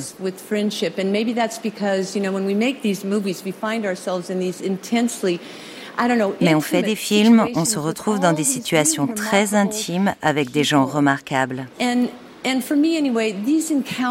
Et pour moi, l'une de ces rencontres a donné naissance à une extraordinaire amitié de 45 ans. rarely become 45-year-old friendships. Vous vous rendez compte Je suis très émue de savoir que je connais Woody depuis si longtemps. Mais je suis également très fière. Je ressens beaucoup d'affection et je dirais même d'amour. Make new friends, but keep the old. One is silver and the other's gold. A circle is round, it has no Un mois plus tard, dans une lettre ouverte publiée par le New York Times, Dylan, la petite sœur devenue une jeune femme, réitère ses accusations de gestes déplacés à son encontre quand elle avait 7 ans. Woody Allen répond, encore une fois. Il nie tout en bloc. Woody Allen prend la parole et répond aux accusations d'agression sexuelle portées contre lui par Dylan, sa fille adoptive. Woody Allen s'en prend également au passage à son ex-épouse Mia Farrow. Le cinéaste a choisi les colonnes du New York Times pour répondre et l'interview paraîtra demain matin, Frédéric Carbone. Je sais que c'est ma parole contre la sienne. Ainsi se terminait la semaine dernière la lettre de Dylan Farrow dans le New York Times.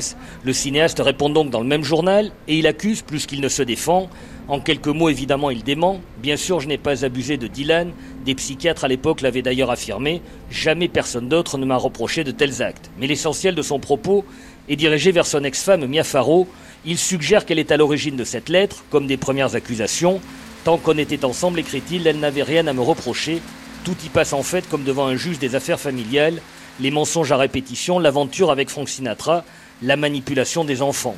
On n'est plus dans un film de Woody Allen, on est dans une télé-réalité qui n'en finit pas. C'est le Golden Globe d'honneur décerné au cinéaste qui a relancé cette affaire 20 ans après. Mon tourment a été aggravé par Hollywood, écrivait Dylan Farrow. Tout le monde ou presque a fermé les yeux. Je ne m'exprimerai plus sur ce sujet. Trop de gens ont souffert, conclut pour sa part Woody Allen. Washington, Frédéric Carbone, France Inter. Dans les films de Woody Allen, ça n'existe pas, ces histoires-là. Dans Marie et Femme, un énorme orage éclate à la fin. Puis la pluie se met à tomber mais elle lave tout, les couples fatigués, les baisers sans lendemain, et puis le temps se remet au beau. Dans la vie, toutes les procédures sont éteintes. Woody Allen n'a été reconnu coupable de rien. Mais cette histoire traîne. Elle a laissé ses fans groggy, la presse aussi, qui l'a beaucoup soutenue. Dans le New Yorker qui a publié tant de textes et d'histoires de Woody Allen, Adam Gopnik écrivit Il a fait ses meilleures comédies en reconnaissant que la révolution sexuelle avait creusé un vaste fossé entre la croyance abstraite et la vraie vie, entre ce que les années 50 vous avaient appris à dire et ce que les années 60 et 70 vous avaient permis de faire.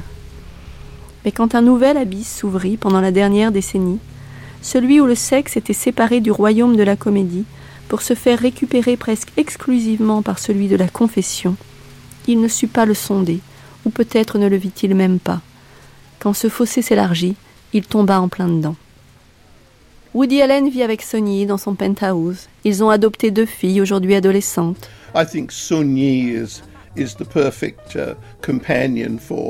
Je pense que Sunyi est la compagne idéale pour l'homme vieillissant qu'il est qui a besoin qu'on s'occupe de lui, qu'on l'aide et qu'on le soutienne.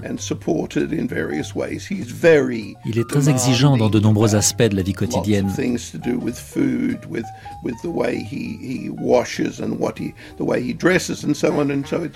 Et donc cela lui convient parfaitement d'avoir auprès de lui une jeune femme attentionnée telle que Souni pour répondre au moindre de ses désirs. En revanche, je ne pense pas du tout qu'elle soit le genre de femme qu'il aurait choisi 30 ans auparavant.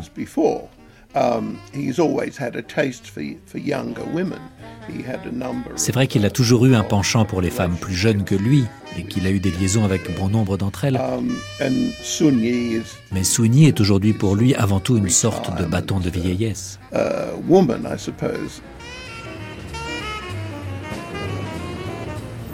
C'était la grande traversée Woody Allen Stories, avec Letty Orenson, Jean Douché, Darius Kanji, Richard Brody, Jean-Pierre Mocky, Bernard Murat, Lisa Deutscher, John Baxter et Maurice Sonnenberg. Traduction Pierre Namia, assisté de Gary Kilmer. Avec les voix de Dominique Gould, Clara Chabalier, Hélène Oliévin, Patrice Bornand et Laurent Lederer. Prise de son Benjamin Thuot, Jean-Michel Coqui, Philippe Bredin. Mixage Benjamin Thuot. Documentation INA Sophie Gillery. Archive Woody Allen, interviewé par France Roche, Eva Bétan, Bernard Pivot et Kathleen Evin. Une émission de Judith Pérignon, réalisée par Gaël Gillon.